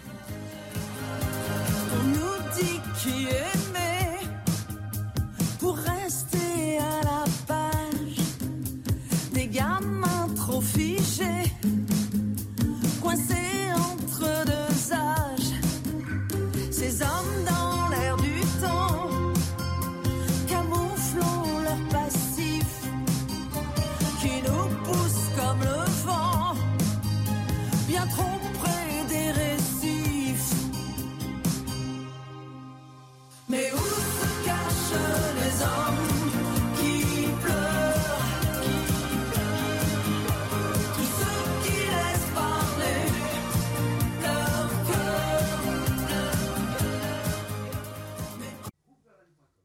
Voilà, qu'est-ce que l'origami? L'origami, c'est l'art traditionnel japonais du papier plié et découpé. Voilà, c'est le titre du prochain album de Julie Pietri qu'on vient euh, d'écouter, dont on vient d'écouter un titre. Allez, 7h51, restez bien avec nous euh, sur CNews. Dans un instant, on retournera à Marseille. Drame à Marseille, un père de famille, médecin militaire de, surcroît, est entre la vie et la mort ce matin. Il a été agressé par un homme qui l'a frappé euh, au cou avec un, couteau, un homme de, de 23 ans qui dit agir au nom de Dieu. Il a évoqué le diable également. Il serait euh, instable euh, psychologiquement. Euh, on en parle et on vous donne les toutes dernières informations dès le début du journal de 8 ans. A tout de suite. La météo tout de suite avec Alexandra Blanc en direct depuis le Champ de Mars, près de la, Tour Eiffel, avec mhm. la Tour Eiffel derrière vous. Alexandra, ça va être une journée très chaude aujourd'hui. Oui, en effet, avec un ciel parfaitement dégagé, on va vous montrer la Tour Eiffel avec donc au programme aujourd'hui des conditions météo estivales sur le bassin parisien et notamment à Paris. Regardez, pas un seul nuage à l'horizon. Conditions météo estivales avec des températures dignes d'un mois d'août. On attend par exemple 27 degrés aujourd'hui dans les rues de la capitale et pas de jaloux puisque le ciel est parfaitement dégagé quasiment partout. On a un petit peu de nuages hein, euh, près des côtes de la Manche ou encore autour du golfe du Lion. Mais globalement, ce sont de très bonnes conditions qui vous attendent. Dans l'après-midi, on va retrouver un temps un petit peu plus nuageux sur le nord-ouest avec le retour de quelques rafales de vent, mais partout ailleurs, eh bien, conditions météo vraiment estivales. D'ailleurs, on va le voir avec ces températures qui continuent à grimper. On attend, par exemple, ce matin 16 degrés à Nice. Il fait actuellement 15 euh, degrés dans les rues de la capitale, 14 degrés en moyenne euh, pour le sud-ouest. Et puis dans l'après-midi, ça y est, les températures vont de nouveau s'envoler. Ce sera l'été, température en moyenne 8 à 10 degrés au-dessus des normales de saison. On attend par exemple 30 degrés à Toulouse. On attend également 30 degrés pour Clermont-Ferrand ou encore en remontant vers le nord-est. La vague de chaleur qui donc concerne aujourd'hui le sud-ouest, le centre ou encore le nord-est. On pourrait localement frôler les 30 degrés entre Strasbourg et Nancy, 27 degrés à Paris. Ces températures qui donc restent en moyenne 8 à 10 degrés au-dessus des normales de saison. Demain, on va retrouver une petite baisse des températures, notamment au nord de la Loire, avant le retour de la chaleur prévu ce week-end. Donc petite accalmie euh, donc jeudi et vendredi avant le retour de la chaleur ce week-end, mais également euh, la semaine prochaine, par exemple, a priori, on devrait avoir 32 degrés jeudi prochain dans les rues de la capitale. Ces températures donc assez exceptionnelles pour la saison. C'est News 7h59. Merci d'être avec nous à la une ce matin. Un père de famille, toujours entre la vie et la mort ce matin à Marseille. Il a été frappé à la gorge à coups de couteau par un homme, Mohamed El, 23 ans, connu des services de police pour stupéfiants, mais pas connu du renseignement. Nos informations dès le début du journal. Et puis, euh, on retrouve souvent ce type de profil à la marge. C'est ce que vous nous direz, Marc Baudrier. À tout de suite, Marc. La sécheresse et nombre de céréaliers inquiets. 15 départements touchés. On est aux côtés des agriculteurs et des céréaliers. Reportage en Vendée dans un instant. Et puis Florent Pagny qui nous donne de ses nouvelles. Il va bien, dit-il. Vous l'entendrez. Le choc à Marseille hier soir vers 18h. Un père de famille d'une trentaine d'années a été gravement blessé par un individu qui l'a frappé à coups de couteau au cou. Ça s'est passé devant un collège catholique de la ville. La victime est ce matin entre la vie et la mort. Encore ce matin. Les précisions sont signées Reda Emrabit. Les faits se sont produits ce mardi vers 18h devant le collège Sévigné à Marseille, un établissement privé du 13e arrondissement de la cité phocéenne un individu de 24 ans a asséné plusieurs coups de couteau à la gorge d'un parent d'élève assis sur un banc, parti récupérer ses enfants. Des passants ont immobilisé l'agresseur avant de le désarmer. Les forces de l'ordre n'ont pas pu intervenir. C'est déjà difficile, même si nous y arrivons, à sécuriser l'intérieur de l'établissement scolaire, l'établissement scolaire, effectivement, euh, en soi, les abords, c'est ce qui est portail, grillage et tout ça, mais l'extérieur, c'est ce qu'on appelle la voie publique. Donc il est effectivement du domaine public, il est impossible de sécuriser H24 euh, tous les tronçons de voie publique possibles et imaginables en France. Né en juin 1998, l'individu est inconnu des services de renseignement. Des témoins ont rapporté que le suspect était très agité et tenait des propos délirants appelant à Dieu et au diable. La victime est un médecin militaire. Il est pour l'heure hospitalisé dans un état grave. Marc Baudrier avec nous. On retrouve souvent ce type de profil, Marc. Des profils à la marge. Le motif de la radicalisation religieuse euh, est suspecté dans un premier temps de l'enquête avant d'être écarté. Oui, alors ce sont des solitaires euh, généralement, euh, des gens qui sont immigrés ou issus de l'immigration, c'est déjà un, premier point commun. C'est vrai qu'on les retrouve souvent, euh, qui ont perdu leurs liens avec les liens familiaux, les liens sociaux, les liens professionnels et une partie de leurs liens culturels, mais ils ont gardé généralement un lien à l'islam. On le voit bien là puisqu'il a fait mention de Dieu. moi, je remarque que c'est ce type de profil est toujours lié à l'islam, jamais à sont jamais des chrétiens ou des bouddhistes, par exemple. Euh, et euh, la question, c'est de savoir combien de personnes est-ce que euh, sont susceptibles de basculer comme ça du jour au lendemain.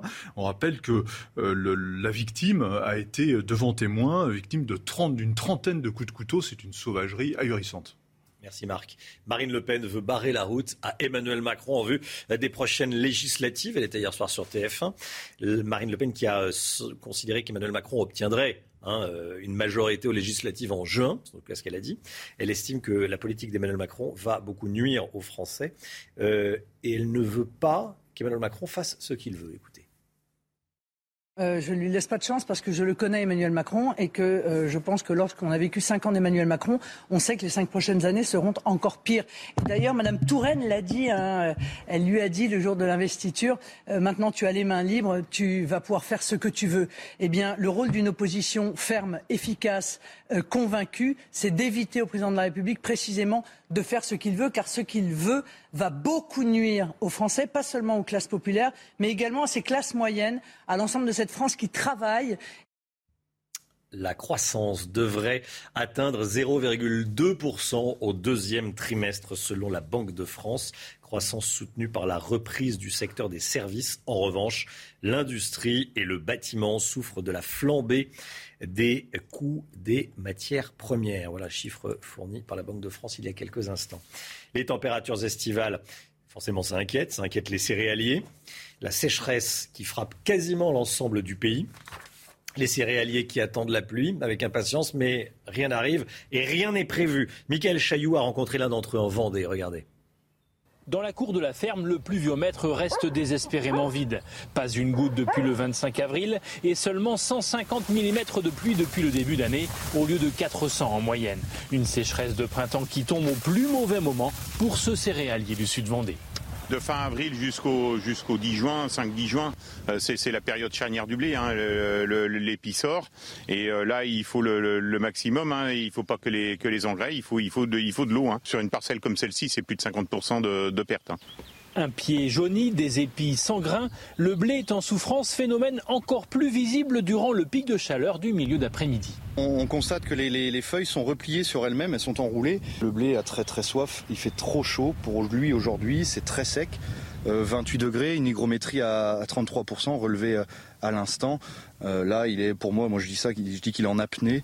Il faudrait au minimum 25 mm de pluie au plus vite pour sauver la récolte. Emmanuel Sago a la chance de pouvoir irriguer, mais avec une épée de Damoclès au-dessus de la tête. La préfecture de Vendée vient en effet de prendre les premiers arrêtés sécheresse, limitant l'usage de l'eau. Et on sera en direct avec un agriculteur du Loiret dans le journal de, 8h30. La guerre en Ukraine à présent, elle va durer. C'est ce qu'a dit la chef du renseignement américain, Avril Haines. Elle déclare par ailleurs que Vladimir Poutine pourrait étendre sa guerre jusqu'à la Transnistrie, cette région euh, de, la, Moldavie hein, qui a fait sécession en 1990. Écoutez.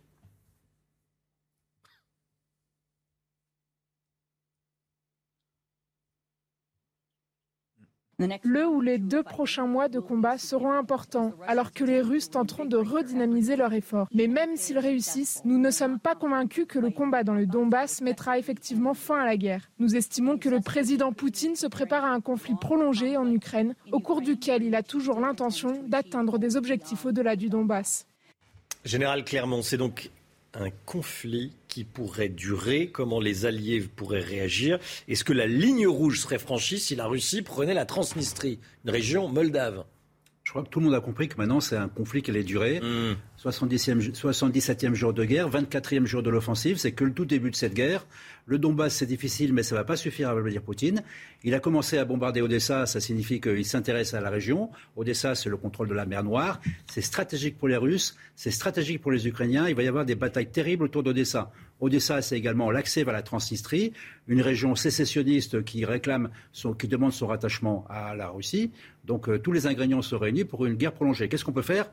Ben, D'abord, on va continuer à aider les Ukrainiens dans tous les domaines, militaires, financiers, humanitaires. Ensuite, on va avec les alliés, discuter pour savoir quelle est la meilleure façon d'aider et quelle est la meilleure stratégie pour aller vers un cessez-le-feu et un règlement négocié. Et enfin, en France et partout en Europe et dans le monde d'ailleurs, il faut s'attendre à subir des sanctions sérieuses, les conséquences économiques des sanctions, voire des contre-sanctions que Poutine pourrait commencer à faire, comme par exemple couper le gaz à des pays euh, qui n'ont pas demandé qu'on leur coupe le gaz. La Transnistrie est-elle une ligne rouge? Il n'y a pas de ligne rouge. Hein. En fait, euh, il n'y a pas de concept de ligne rouge dans l'OTAN euh, actuellement. La Transnistrie et la Roumanie ne sont pas des pays de l'OTAN, donc ne bénéficient pas de l'article 5. Donc la guerre s'étendra en Transnistrie et en Roumanie. Ça sera la guerre également euh, qui va. Cette contagion ne sera pas maîtrisable, en tout cas, par les Alliés. Général Clermont, merci mon général. Florent Pagny donne de ses nouvelles. Il dit qu'il va très bien. Il l'a annoncé hier soir sur son compte Instagram. Il se bat depuis des mois contre un cancer du poumon. Il ne lui reste désormais plus qu'une seule séance de chimiothérapie. Écoutez. Je peux vous dire que je vais très bien. Alors oui, j'ai un peu changé de look, euh, un peu obligatoirement, puisque c'est le traitement qui veut ça, mais ça va, je vais m'y faire et ça va passer. Euh, le protocole a plutôt bien marché, puisque dès les deux premières chimio, immunothérapie, euh, ma tumeur qui était grosse comme un kiwi s'est transformée en une noisette. Donc euh, tout de suite derrière, on a envoyé du lourd avec la radiothérapie et les chimios plus intensives. Quand tout ça sera un peu résorbé, on pourra savoir un peu plus les résultats, mais on a très confiance. Voilà, c'est impressionnant, hein. il, est, courageux. Hein. Euh, il est courageux, c'est Qu'est-ce qu'on peut dire? On peut dire qu'on lui souhaite euh, bon courage pour la suite, qu'on pense à lui et qu'on pense à toutes les personnes évidemment euh, qui euh, ont à subir une chimiothérapie ou des, ou des rayons, bien sûr, dans le cadre d'une radiothérapie. 8h08. Restez bien avec nous. Dans un instant, Guillaume Pelletier, vice-président de Reconquête et l'invité de Laurence Ferrari. À tout de suite. C'est News, il est 8h14. Bienvenue à tous. Laurence Ferrari, vous recevez dans un instant Guillaume Pelletier, vice-président de Reconquête. Mais tout de suite, le point info avec Simon Guillain. C'est le grand jour pour plus de 500 000 lycéens. Les épreuves de spécialité du baccalauréat commencent cet après-midi à 14h. Le début d'une nouvelle version voulue par le ministre de l'Éducation Jean-Michel Blanquer. Bon courage donc à tous les candidats. L'entreprise Apple annonce la fin de la production d'iPod. Il y a plus de 20 ans, ce baladeur numérique révolutionnait l'industrie de la musique. Mais l'iPod reste disponible à la vente jusqu'à épuisement des stocks. Et enfin, ces images impressionnantes aux États-Unis. Deux maisons de plage sont tombées dans les vagues le long de la Caroline du Nord, sans faire de victimes, puisque les deux maisons étaient inoccupées. C'est la troisième fois que ce genre d'incident se produit cette année dans la région. 8h15, Laurence, votre invité est ce matin Guillaume Pelletier. Bonjour Guillaume Pelletier. Bonjour. Bienvenue dans la matinale de CNews. Le camp de la droite nationale part en ordre dispersé pour les législatives. Peu de chance pour vous d'avoir des députés. C'est un constat d'échec pour vous? Oui, de colère. C'est-à-dire que à l'heure où Emmanuel Macron, le président de la République, euh, réussit à unir son camp, qui n'est pas le nôtre, à l'heure où Jean-Luc Mélenchon réussit, après 14 années d'efforts, à, rassembler son camp, tant la bien droite, que mal, tant bien que tant mal. bien que mal, mais il y, il y parvient. Euh, la droite française, malgré euh, nos propositions, celle d'Éric Zemmour, qui je rappelle a été le seul dès le début à proposer et aux Républicains et au Rassemblement national d'unir nos forces, eh bien notre camp est, est divisé. Euh, alors, on sait que l'union est une œuvre de longue haleine et que, au-delà des élections législatives, ce sera toute l'œuvre du prochain quinquennat que nous allons mener avec euh, Éric Zemmour, Marion Maréchal et, et notre parti euh, Reconquête. Mais je crois qu'en cet instant, les dirigeants des Républicains et du Rassemblement national portent une lourde responsabilité. Et il ne faudra pas qu'ils viennent sur les plateaux de télévision, sur les estrades, dans les prochaines semaines ou les prochains mois, se plaindre ou se désespérer de la situation de la France, quand messieurs Macron et Mélenchon la dirigeront, puisqu'ils seront les premiers responsables de l'échec euh, de la droite, parce qu'ils, c'est eux qui ont divisé la droite et refusé de l'unir. Peut-être y a-t-il des vraies différences entre les programmes des uns et des autres. Vous parlez des euh, Républicains, du Rassemblement national, de votre parti euh, qui a fait 7%. Euh, où, où sont les points de convergence? Sur la retraite, Euh, par exemple je Vous avez des projets très différents les uns Non, et les je pense qu'au contraire, il y a 80. Marine Le Pen, c'est 60 ans. Je vais vous répondre sur Vous êtes 90%. 64. On est d'accord. Vous savez, est-ce est-ce qu'il n'y a pas de différence entre le Parti socialiste, le Parti communiste, Europe Écologie Les Verts et la France insoumise? Ils ont su dépasser leurs différences. Bien sûr que nous avons des différences avec les Républicains et le Rassemblement national, mais au fond, est-ce que nous sommes pour arrêter l'immigration? J'ai cru comprendre que oui. Est-ce que nous sommes pour lutter de manière acharnée contre l'insécurité? On a vu encore ces derniers jours entre le drame de dimanche euh, euh, avec ce, ce chauffard euh, délinquant multirécidiviste, encore l'attaque au couteau hier soir euh, sur un père de famille à, à Marseille. On voit bien que tous les jours, la délinquance gangrène notre pays. Je pense que nous sommes d'accord là-dessus. Nous sommes d'accord pour baisser les taxes et les impôts et lutter contre l'assistanat. Nous sommes d'accord pour revoir totalement la politique du droit d'asile. Je disais ce matin euh, dans, le- dans- dans- dans la presse le rapport Le rapport. sénatorial sur l'immigration où c'est total, on marche sur la tête en France. hein. Je crois qu'on est d'accord là-dessus. Ou alors, les dirigeants des Républicains et du Front National, quand ils s'expriment, euh, disent l'inverse de ce en quoi ils croient. Et donc, je crois qu'à partir de ce programme commun, qui était d'ailleurs celui euh, en grande partie d'É- d'Éric Zemmour, on aurait pu se rassembler, on aurait pu, rendez-vous compte, avoir euh, 150 à 200 députés. Voilà, eh ben, ça, c'est des projections. C'est bah, personne ne nous garantit Oui, que vous auriez sondagères, mais 100 enfin- à 150 députés. non, les, les- les suffrages sont supérieurs aux sondages, heureusement, mais il n'empêche aujourd'hui les projections pour Emmanuel Macron et pour Jean-Luc Mélenchon montrent que l'union permet quand même une dynamique électorale, et bien que chaque électeur de droite, chaque électeur patriote, le 12 juin prochain, euh, vote au nom de ses convictions en conscience, s'ils veulent demain l'union des droites, s'ils veulent demain sauver la France, c'est-à-dire pour la sauver, gagner les élections, le seul vote utile pour construire la droite unie de demain, c'est de voter pour les candidats de reconquête. Et vous appellerez à voter au second tour pour les euh, élus du Rassemblement national, s'ils sont au second tour, les candidats en tout cas? Ah bah, de toute façon, notre démarche avec Éric Zemmour, alors on va d'abord Pareil essayer, pour les nous, LR on va essayer, nous, vous avez bien compris, d'être euh, au second tour. Et euh, oui, nous n'avons pas euh, fondamentalement d'ennemis à droite. Donc Non, mais c'est- c'est-à-dire c'est que vous logique. appellerez à voter soit Rassemblement national, soit LR au second tour. C'est notre logique, on l'a déjà fait à l'élection présidentielle, vous l'avez noté, sans condition ni, aucune- euh, ni aucune euh, ambiguïté, parce que ce qui est très important, vous savez, tous ceux qui disent euh, je veux sauver la France, quand ils sont de droite, mais qui ne veulent pas gagner les élections, il y a déjà une dichotomie un peu euh, étonnante. Avant de sauver la France, il faut gagner les Vous ne élections. pensez pas que Marine Le Pen, elle veut gagner ces élections législatives? Qu'elle se bagarre euh, pour euh, avoir un maximum de députés J'aime bien Marine Le Pen, mais je ne comprends pas. Je l'entends depuis quelques jours dire euh, je veux pas une cohabitation, je, je m'en fiche d'avoir beaucoup de députés, ça m'intéresse pas d'être Premier ministre. Ah bon? Bah, Des élections législatives, je suis député. Euh, c'est totalement justement pour euh, euh, faire émerger une majorité capable de gouverner. C'est-à-dire que oui, les, les, Français ont la possibilité, les 12 et 19 juin, d'élire une majorité de députés qui ne donnera pas cette majorité les pleins pouvoirs à Emmanuel Macron. Le défi, il est là. Est-ce qu'on veut une, majorité, une, une Assemblée nationale aux mains de messieurs Macron et Mélenchon ou est-ce qu'on veut des députés de droite libres et indépendants? C'est le sujet qui est posé. Vous dites que le Rassemblement national, en gros, n'est pas fait pour gouverner, n'est pas un parti de gouvernement Ne souhaite pas gouverner J'aimerais qu'il me démontre le contraire, en tout cas. Parce que vous vous rendez compte, pendant trois semaines, avec Éric Zemmour, nous avons proposé à Marine Le Pen et Jordan Bardella, mais aussi un certain nombre de parlementaires et d'élus les, les, Républicains. J'ai été le numéro 2 des Républicains pendant des années et porte-parole de Nicolas Sarkozy. Donc je, je crois que nous sommes, nous, aujourd'hui, avec Reconquête, à la convergence de toutes les droites et que notre responsabilité, c'est d'unir.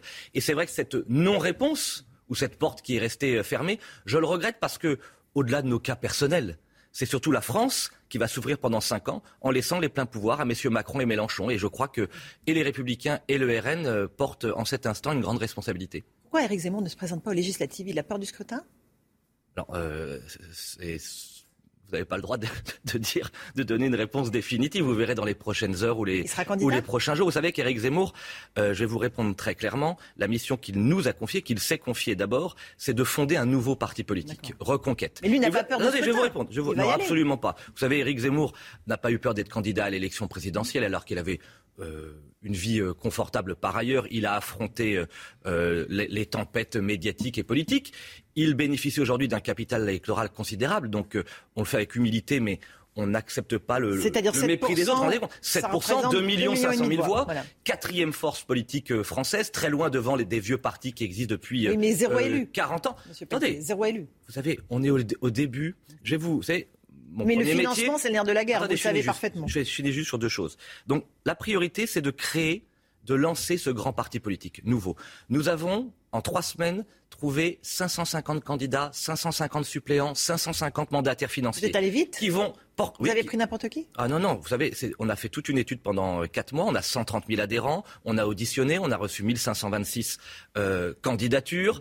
Tout le monde a été euh, auditionné. Nous présenterons à parité. Un tiers viennent des Républicains, un tiers du Front National. Vous êtes sûr de tout et un tiers de Sûr à 100%. Qui peut être sûr à ah non, 100% mais... euh, Jamais. S'il y a, s'il y a euh, euh, des cas particuliers, nous serons euh, intraitables. Mais oui, nous soutenons, nous sommes enthousiastes. Nous avons, nous avons réuni samedi dernier. Dans une ambiance extraordinaire parce que c'est la première étape d'une longue construction. Vous savez, moi j'aime beaucoup l'histoire, c'était d'ailleurs mon premier métier. Euh, nous sommes un peu comme en 1946 avec le général de Gaulle qui lance l'union du peuple contre les partis. Il va mettre 12 années à la euh, réussir. Vous comparez nous au général de Gaulle Non, ah bon. je parle de l'histoire. Nous sommes à la même euh, époque comme François Mitterrand en 1969, qui pose le constat de la division de la gauche et qui va réussir à l'unir pour 1981. Et Jean-Luc Mélenchon Donc a un commencé moment de refondation. Cette union de, des gauches en 2008 pour y parvenir en 2022. Donc on y arrivera plus tôt, en tout cas c'est notre euh, détermination avec euh, Marion Maréchal et, et Éric Zemmour. Mais il faut que chacun comprenne, voilà, oui, la droite est décomposée, oui, la droite est divisée. J'ai envie de dire, euh, la droite est morte, vive la droite. Tout doit être reconstruit, tout doit être rebâti autour de convictions très fortes, celles qu'incarne Éric Zemmour avec sa force, son courage, son honnêteté sur les questions centrales du grand remplacement, du grand déclassement ou de la délinquance que nous évoquions. On ne changera rien de nos convictions. Une vraie droite qui est fière et qui arrête de se soumettre au magistère moral de la gauche. Ça, c'est la première étape. Deuxièmement, créer un parti politique parce que vous l'avez, vous avez raison. Euh, il non, existe mais, déjà, non? Bien sûr, il existe, mais euh, au-delà de nos adhérents, de nos sympathisants, vous l'avez évoqué vous-même, être capable de présenter 550 candidats qui vont euh, euh, se présenter au suffrage, récolter des voix et obtenir Des grâce à eux exactement combien une dotation publique. Combien vous toucherez En, moyenne, c'est voix 1,50€ par 1,50 voix et par par an. voix. Mhm. Euh, et c'est vrai que les, les- les- les très grands partis politiques, ceux qui durent, sont ceux qui sont capables de présenter autant de candidats. Donc c'est une première fierté. Et de cette œuvre- collective qui nous prend beaucoup de temps, on, y- on- voilà, on y consacre euh, toute notre énergie et va venir euh, bientôt le, le- le- le cas de nos de nos destins personnels. Donc bien sûr qu'Éric Zemmour va répondre à cette question dans les prochaines heures ou les prochains jours sur sa propre candidature. Effectivement, la question qui se pose, c'est un parti qui veut se relancer et se refonder sans généraux qui vont à la bataille. Ça pose un vrai souci. Bien sûr, d'abord. Mario Maréchal n'y va pas. Alors, pour une raison totalement bien louable et bon, respectable, Marion aurait beaucoup aimé pouvoir être candidate. Elle est à son huitième mois de, de grossesse et, et Dieu sait qu'elle avait envie d'y aller, mais c'était beaucoup plus raisonnable euh, qu'elle prenne aussi euh, soin d'elle et de son bébé.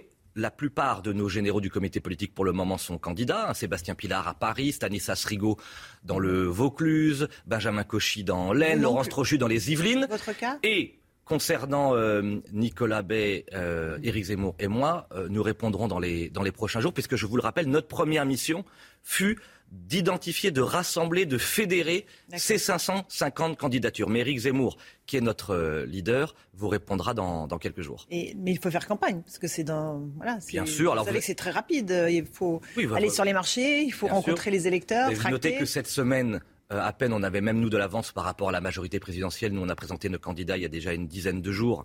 La majorité présidentielle vient de le faire euh, hier. Jean-Luc Mélenchon lui-même n'a pas encore répondu. Je crois qu'il donnera sa réponse d'ici la fin de semaine. Donc le dépôt, c'est jusqu'au euh, des, des candidatures, c'est jusqu'au 20 mai. Oui, il nous reste quelques jours et nous allons répondre très précisément euh, à cette question. Et bien sûr qu'il y aura tout à la fois des généraux au combat dans leur circonscription et des généraux qui dirigeront la campagne au niveau national. Marine Le Pen a repris la parole, vous l'avez souligné, euh, pour ne pas laisser à Jean-Luc Mélenchon toute la place médiatique qu'il a occupée Mhm. depuis le second tour. Euh, Est-ce qu'elle a raison de cogner très fort sur Jean-Luc Mélenchon? Est-ce que c'est le programme qui vous- politique qui vous inquiète le plus? Alors il y a deux choses. Euh, oui, euh, Jean-Luc Mélenchon est notre adversaire. Euh, c'est le grand candidat de l'islamo-gauchisme, du communautarisme, des entorses à la laïcité. Quand je pense que pas très loin de, de sa formation politique, pour la première fois, l'Union des musulmans de France va présenter une centaine de candidatures dans notre pays.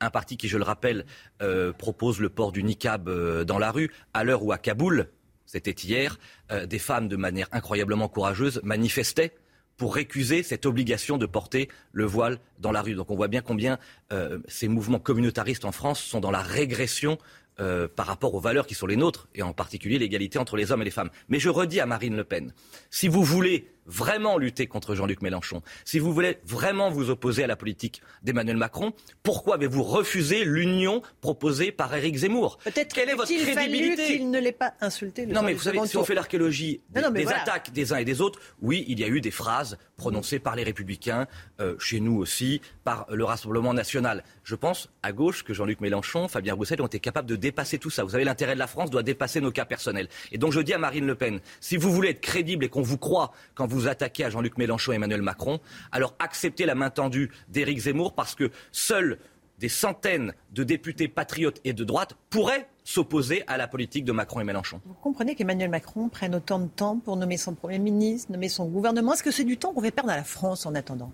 Incontestablement, mais enfin, ça, là, on, on s'en était douté, c'est un homme qui pense d'abord à la tambouille politique plus qu'à la France. Et c'est vrai, ces trois semaines qui s'écoulent sont assez étonnantes. On en a bien compris que c'était un président assez élastique, euh, qui après avoir euh, prétendu, être, enfin, après avoir été de gauche avant d'être élu président de la République, puis avoir mené une politique du en même temps pendant son quinquennat, puis une politique, une campagne de droite de premier tour, puis une campagne de gauche de second tour, semble chercher la perle rare pour mener une politique de gauche. Donc je dis aux Français, vous allez avoir un président de la République qui va mener avec un Premier ministre une politique de gauche, un opposant principal qui s'appellera Jean-Luc Mélenchon. Eh bien, si vous ne voulez pas confier tous les pouvoirs à la gauche française pendant cinq ans, le seul vote utile, le 12 juin, c'est vraiment de voter pour les candidats reconquête et d'avoir quelques parlementaires et quelques élus euh, du camp Zemmour pour s'opposer à leur politique. Euh, Est-ce que Emmanuel Macron, qui a proposé une refonte des traités européens, va dans le bon sens pour vous?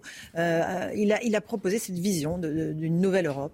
Moi, je partage pas du tout cette vision. Alors, je suis d'une génération évidemment profondément attachée à l'idéal européen. Euh, euh, on est plus fort euh, ensemble. Mais cette obsession du couple franco-allemand, cette obsession de la technocratie bruxelloise, cette obsession de la souveraineté européenne qui veut dire en fin de compte la fin de notre propre maîtrise de notre destin, de la souveraineté française, tout cela, ce n'est pas, c'est pour moi une vision très ringarde de l'Europe. Pour moi, l'Europe de demain, c'est l'Europe qui parle euh, à l'Europe du Sud et à l'Europe de l'Est. C'est euh, une Europe qui respecte les nations, qui contrôle enfin l'immigration, qui rétablit les frontières, qui protège nos paysans, nos ouvriers en luttant contre la mondialisation à travers, par exemple, une barrière écologique euh, européenne. En tout cas, autant de défis et d'enjeux dont Emmanuel Macron ne parle jamais parce que, au fond, il, est, hum, il incarne déjà euh, la vieille politique et ce qu'on nous ressort à chaque élection, c'est-à-dire le couple franco-allemand, la Commission de Bruxelles, tout ce qui prive en fin de compte les Français de prospérité et de souveraineté. Une Europe qui euh, aussi soutient fermement l'Ukraine face à l'agression russe?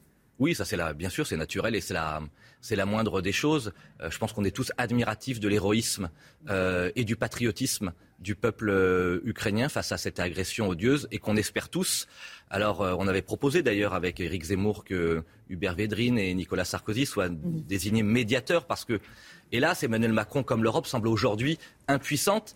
Et il faut partir d'un principe, c'est que nous ne pourrons pas faire déménager la, Russie et que nous devrons remettre autour de la table Vladimir Poutine et, et M. Zelensky pour trouver des solutions. Que c'est Vladimir Poutine qui est à l'origine de la défaite d'Éric Zemmour?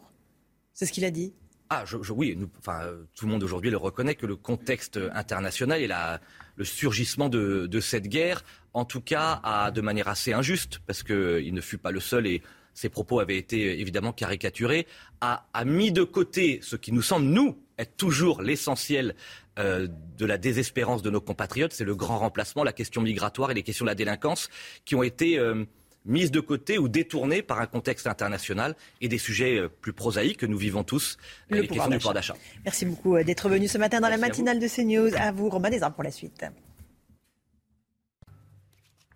C'est News, il est 8h30, bienvenue à tous. Merci à vous Laurence Ferrari, à votre invité Guillaume Pelletier, à la une ce matin. Le procès du trafic de drogue de la cité Michelet à Saint-Ouen. Chiffre d'affaires mensuel, 1 400 000 euros. On est allé dans la cité où les dealers avaient élu domicile. Un père de famille, médecin militaire de surcroît, toujours entre la vie et la mort ce matin à Marseille. Il a été frappé à la gorge à coups de couteau par un homme, Mohamed El, 23 ans, connu des services de police pour stupéfiants, mais pas connu du renseignement. On sera avec Laure Para en direct de Marseille. A tout de suite, Laure.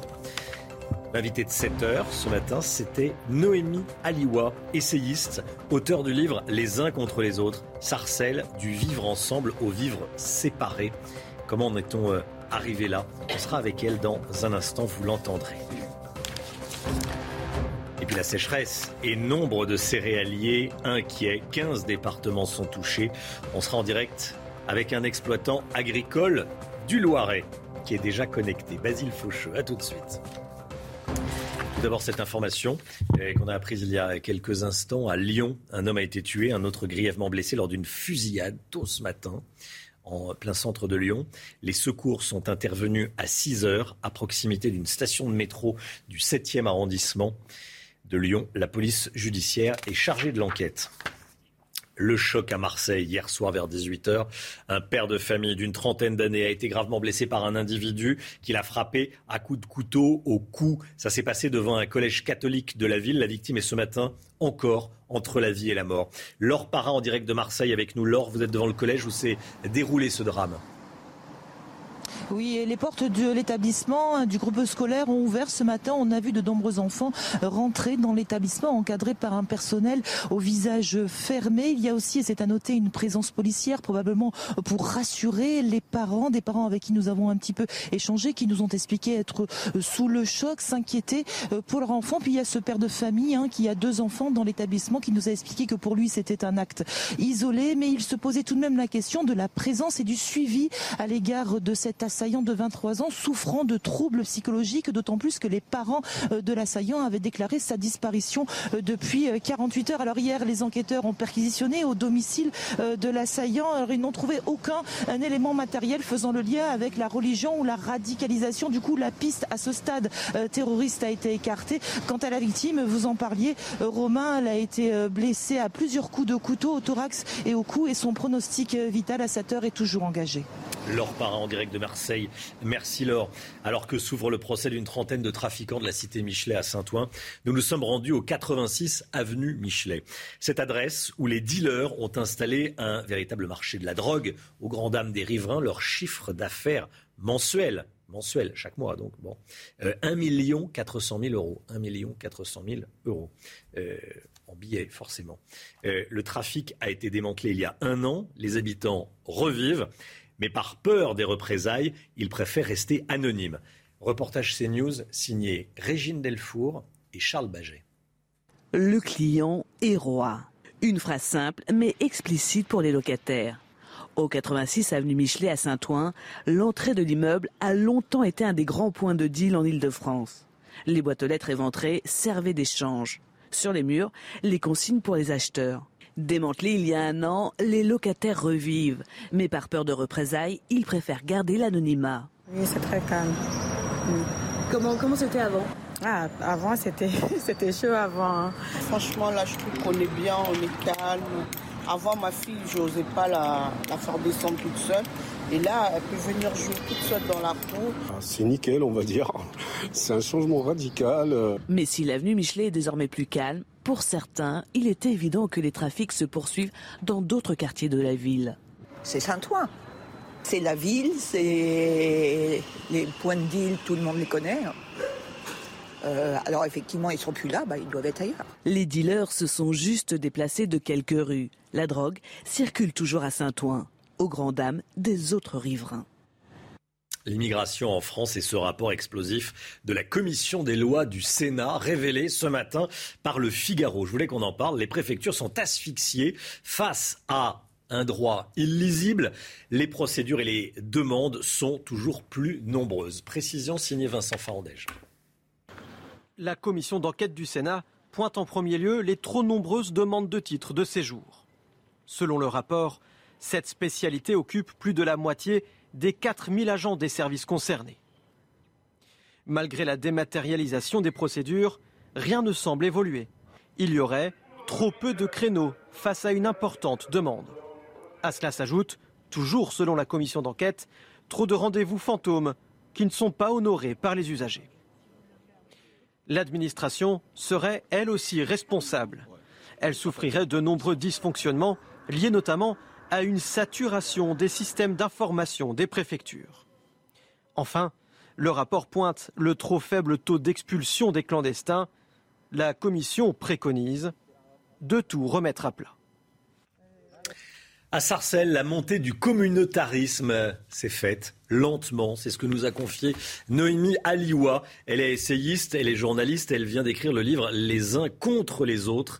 Sarcelles, du vivre ensemble au vivre séparé.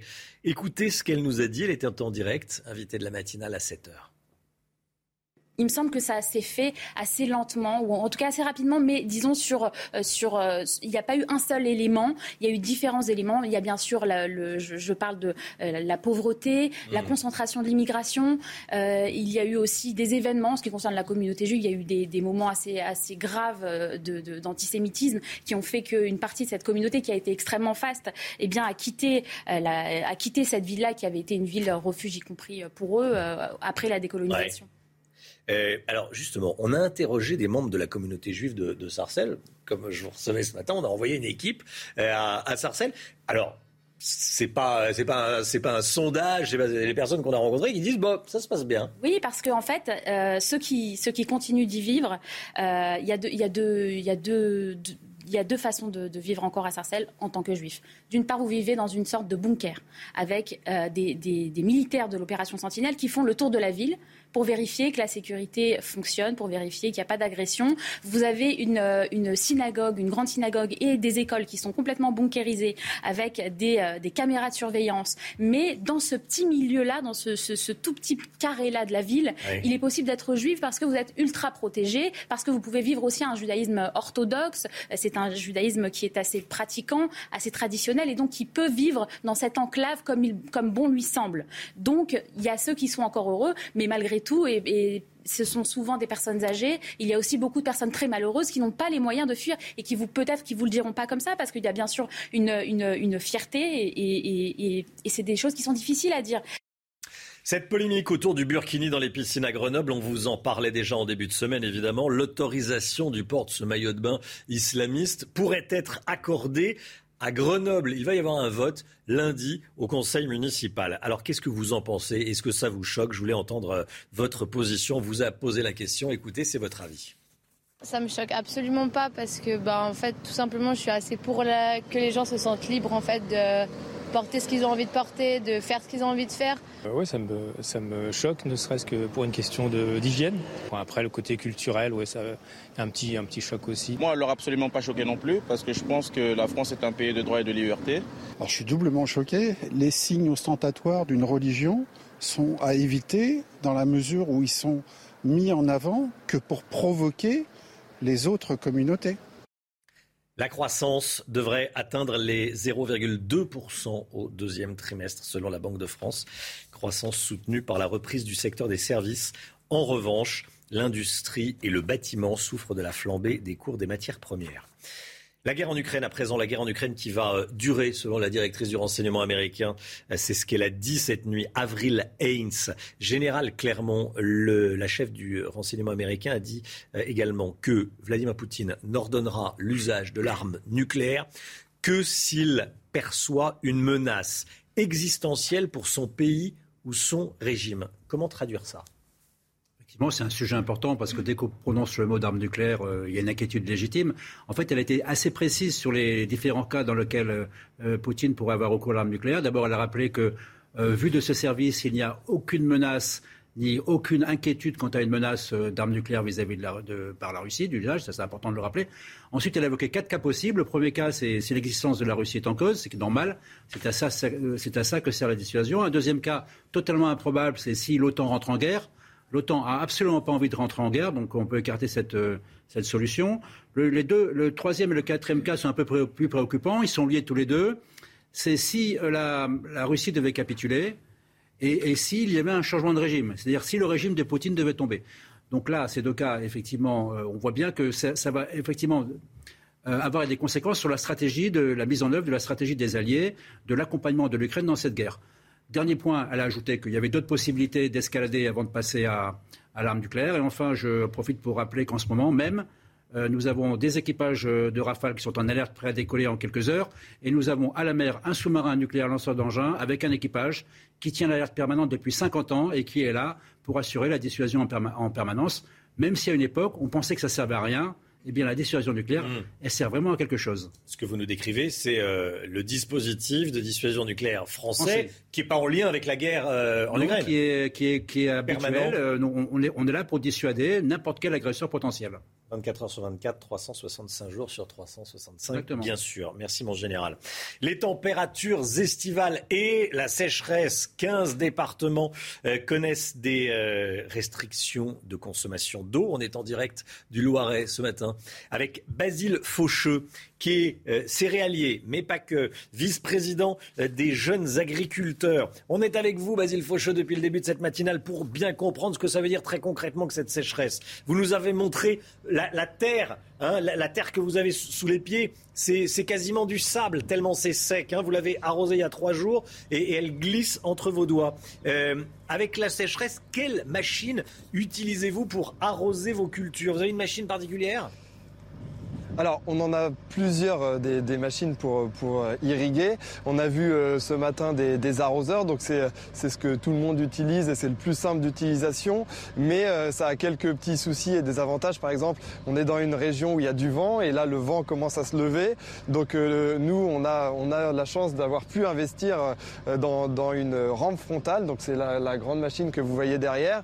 C'est simplement une machine qui va nous permettre d'arroser avec des, des petits donc euh, c'est beaucoup plus efficient comme arrosage. Ça nous permet de contrer aussi problème, la problématique du vent et, euh, ça nous permet d'être de, mieux arroser nos cultures. Donc là on est sur une culture de, semences d'oignons par exemple et, euh, voilà c'est des cultures à haute valeur ajoutée et l'intérêt c'est clairement de pouvoir être aux au petits soins pour ces cultures.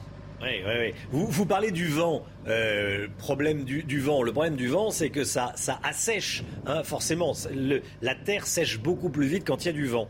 Euh, vous appelez chacune et chacun à prendre conscience de la situation et vous demandez à tous de, de faire des économies d'eau.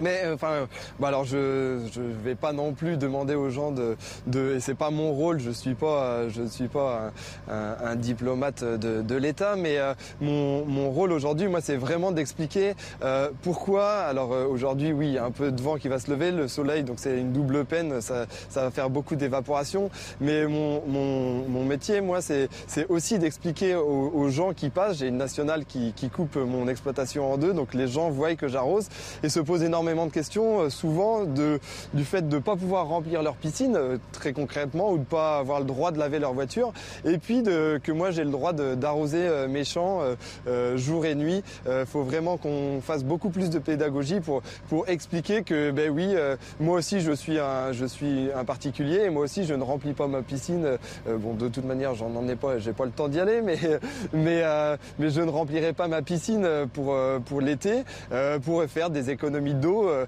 et euh, pour la garder effectivement pour, pour mon exploitation agricole, pour moi ou pour celle des autres, je pense qu'il est quand même beaucoup plus important aujourd'hui de, de, de, pouvoir se nourrir et, et, on le voit avec tout ce qui se passe en, en géopolitique en ce moment, hein, mais euh, je pense qu'il est beaucoup plus important de, de pouvoir se nourrir et de nourrir les gens en quantité et en qualité suffisante plutôt que, hein, que voilà.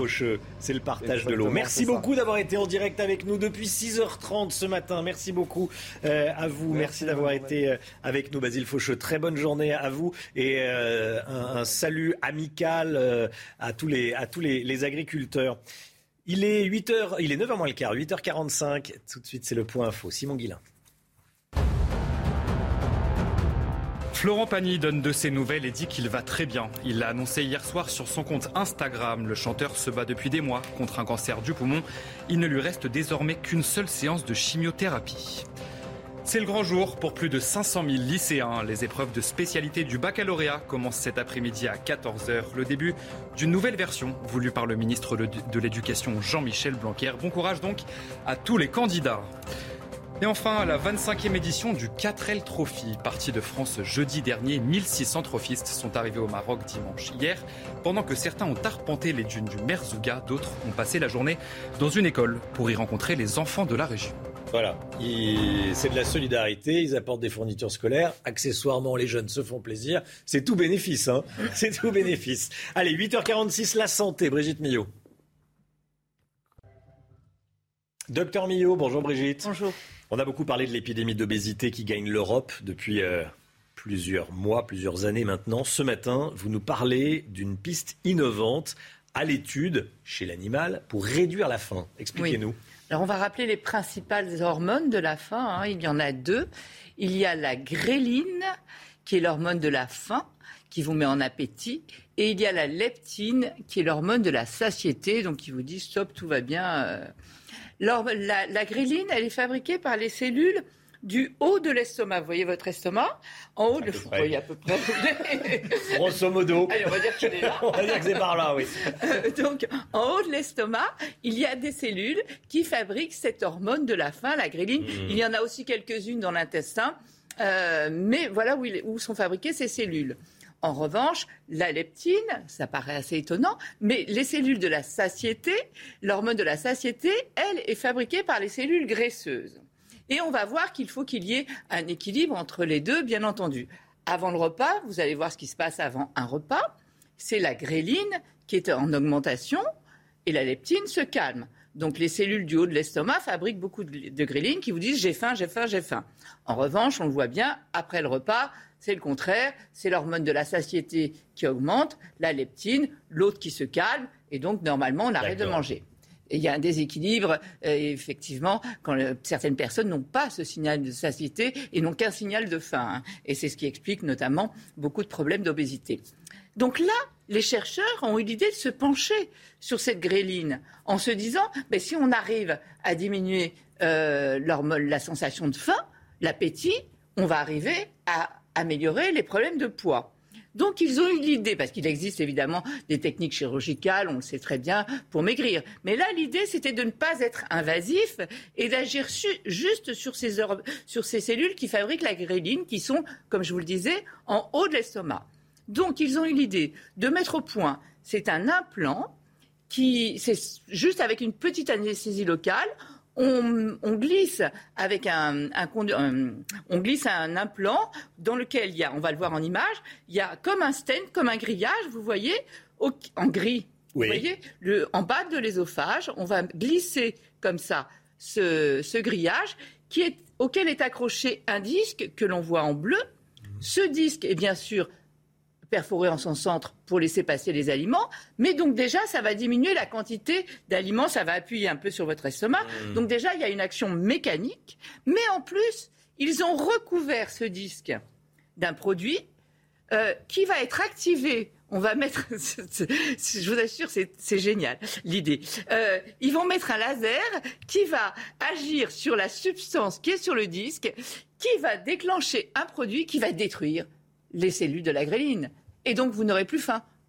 Oui. Vous comprenez Oui, oui, oui. Je bah. ne sais pas si c'est rassurant d'avoir ça bah, dans le ventre. Non, mais on ne le met pas, c'est pas à vie. Hein. Ah, c'est momentané. Ah, c'est momentané, d'accord. C'est momentané. Euh, mais vous voyez l'idée. Mmh, Alors attention, on se calme. Pour l'instant, les essais n'ont été faits que chez les animaux. Donc, euh, il n'y a, rien de hmm. fait encore chez l'homme et tout. Mais je, ce qui est intéressant, c'est de se dire qu'on a aussi d'autres pistes pour agir sur ces problèmes de poids qui sont une catastrophe. Hein. On voit aucun pays n'arrive à enrayer euh, ces problèmes de poids. Hein. Donc l'idée euh, d'agir sur, sur cette substance, sur, euh, l'hormone de l'appétit, est assez, me semble-t-il, très intéressante. Il y a sûrement d'autres moyens aussi d'agir dessus, mais voilà ce qui a été mis au point récemment sur les animaux. Après, il reste des choses simples hein, qui paraissent évidentes, mais pourtant on n'y arrive pas.